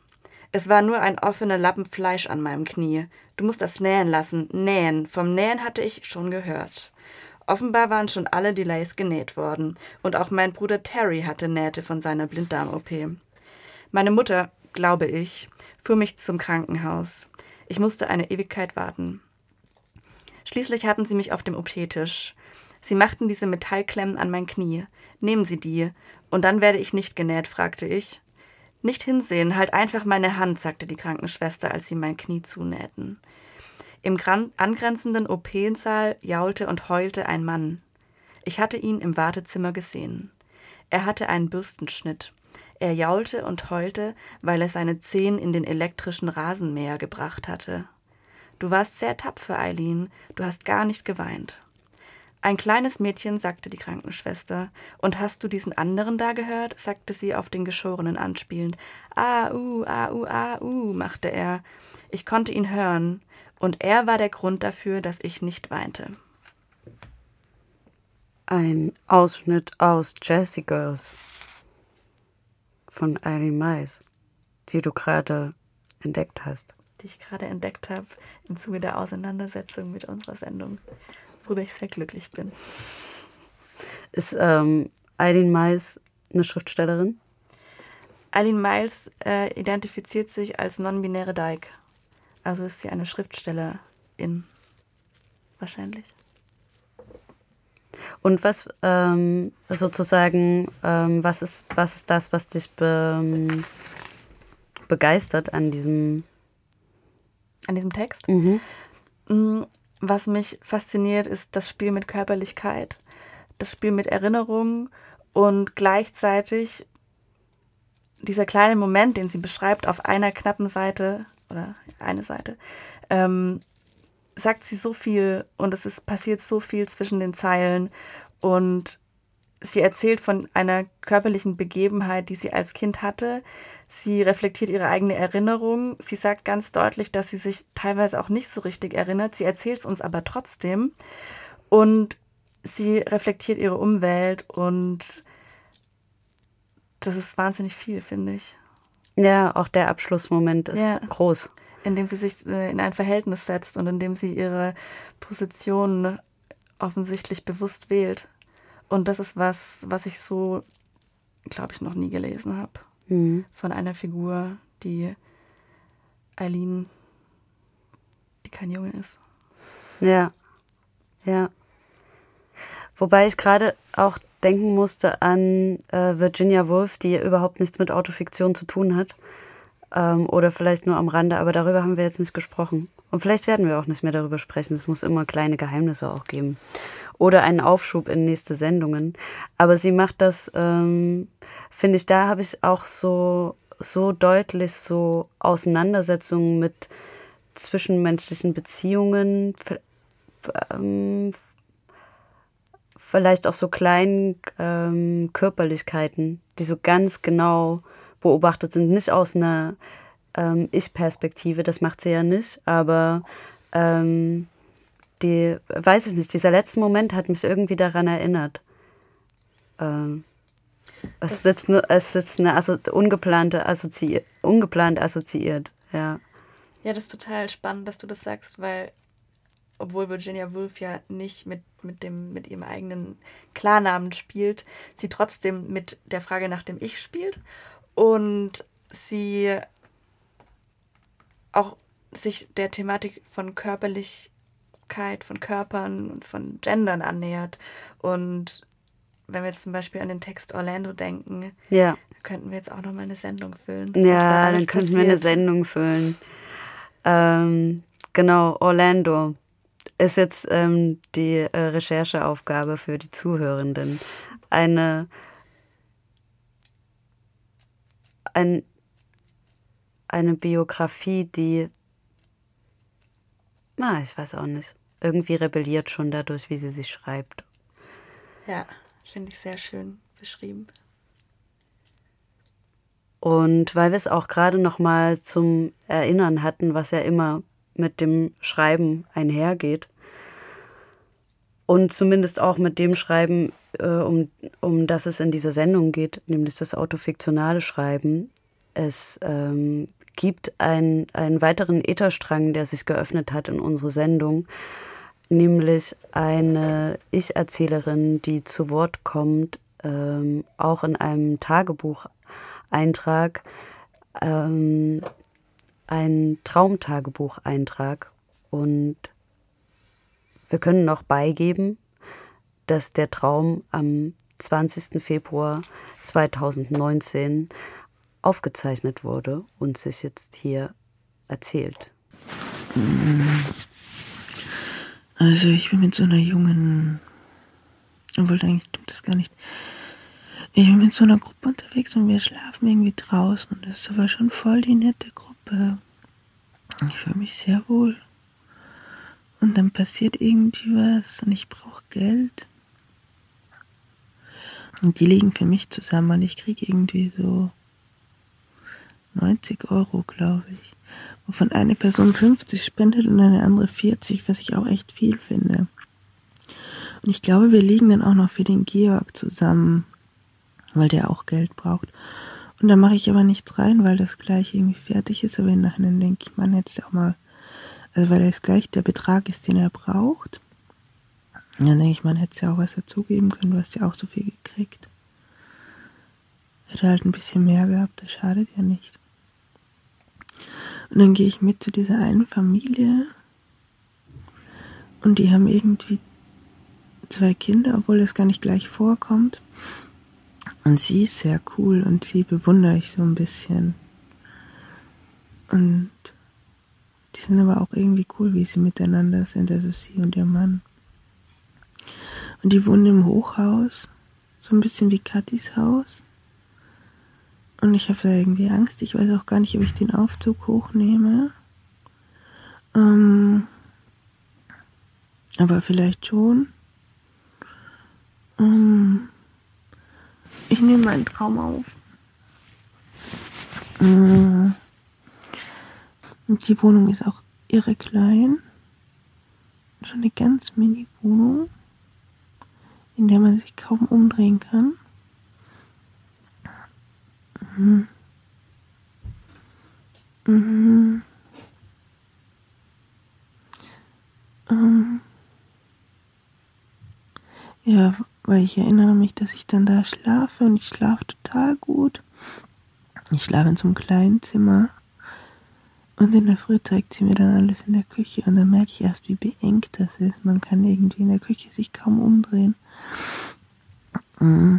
Also sie zeigt mir auch, dass irgendwie diese, das wirklich so ein schmaler Gang ist, wo eigentlich beide Arbeitsplatten bis an sie ranreichen. Also sie kann da gerade mal durchgehen. Und ich denke auch so, mh, mm, wenn, also wir haben auch die Tür zu zum Ding und dann merke ich, wie, es gibt so ein Fenster, wir sind ja im sechsten Stock und dann denke ich so, wow, krass, das ist eigentlich alles zu eng und dann frage ich ob wir die Tür zum Zimmer aufmachen können. Und gleichzeitig fühle ich mich aber auch irgendwie wohl und aufgehoben. Und dann kommen ihre zwei Kinder und die haben auf der Terrasse geschlafen. Und die sind noch recht klein, also so. Und das ist ein schwarzes Kind, ein weißes. Und das eine Kind ist so. Ich kann die Alte gar nicht zuordnen, aber wir sind echt noch klein. Und dann erzählt sie mir, dass die Kinder immer am Balkon schlafen. Und dann gehen wir raus und das stimmt, die haben einen Balkon. Und der hat aber keine Begrenzung. Der ist zu allen Enden hin frei. Und dann denke ich so, boah, im sechsten Stock. Und die Kinder sind halt auch so, dadurch, dass sie da immer sind, total mutig. Der eine stellt sich so, dass er mit den Fußspitzen über den Rand hinausreicht. Und das macht der Mutter auch gar nichts aus. Die weiß, dass sie das können. Und irgendwie kommt es aber dann doch dazu, dass ich irgendwann mit dem einen Kind über diesen Balkon hänge und dann müssen die uns wieder hochziehen. Das finde ich irgendwie ja ein bisschen stressig kurz. Und dann gehe ich raus zu meiner Gruppe, die draußen geschlafen hat. Und da stellt sich dann irgendwie raus, dass die, ich sag, also die haben irgendwie, sind wie früher wach geworden von der Sonne und allem. Und die haben sich gefragt, ja, ich glaube, die haben dann so drei Stunden oder so gewartet. Die waren schon recht früh von der Sonne geweckt, irgendwie wach. Und, und irgendwie ist es aber alles sehr, sehr schön. Ich bin sehr glücklich. Ich fühle mich auch bei der Familie so aufgenommen. Ja. Und ich, ich connecte halt vor allem zu ihr. Aber er ist auch so ein netter Mensch im Hintergrund.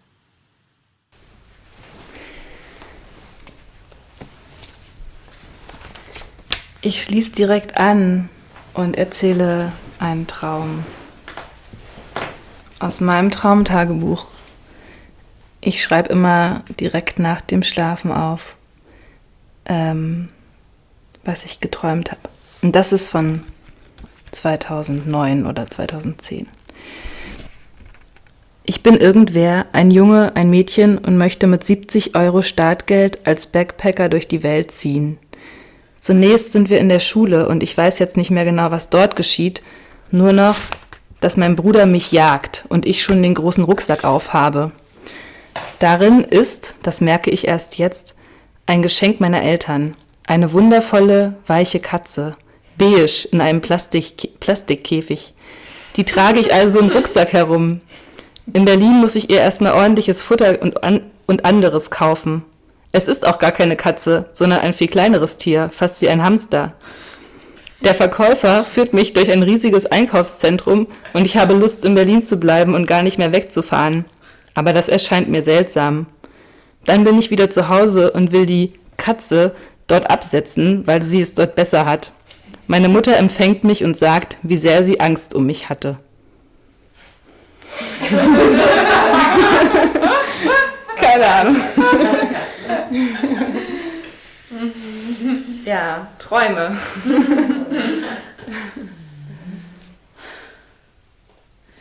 Schreibt ihr eure Träume auf? Nee, nicht wirklich. Ich hätte das nicht gesagt als Radio. nee, nicht wirklich. Was war mir letzte Beitrag? Jemand anderes? ich schreibe meine Träume manchmal auf, aber ich finde die Idee, das aufzunehmen, noch viel besser. Ja. Ich glaube, das merke ich mir.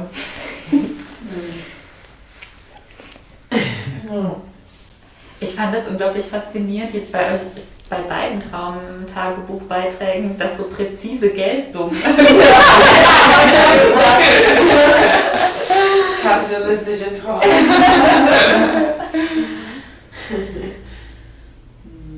Und ich fand gerade schön bei der Katzen-Hamster-Geschichte, das zeigt halt so, wie, wie sich in Träumen manchmal so Sachen plötzlich verändern. Und man, wenn man die dann im Nachhinein versucht zu erzählen, dann ist es total schwer, das in Worte zu fassen dass sich da irgendwas komisch verändert hat, weil das ja nicht so richtig erklärbar ist, warum das erst eine Katze war, aber dann ist es jetzt plötzlich eigentlich gar nicht mehr so eine richtige Katze.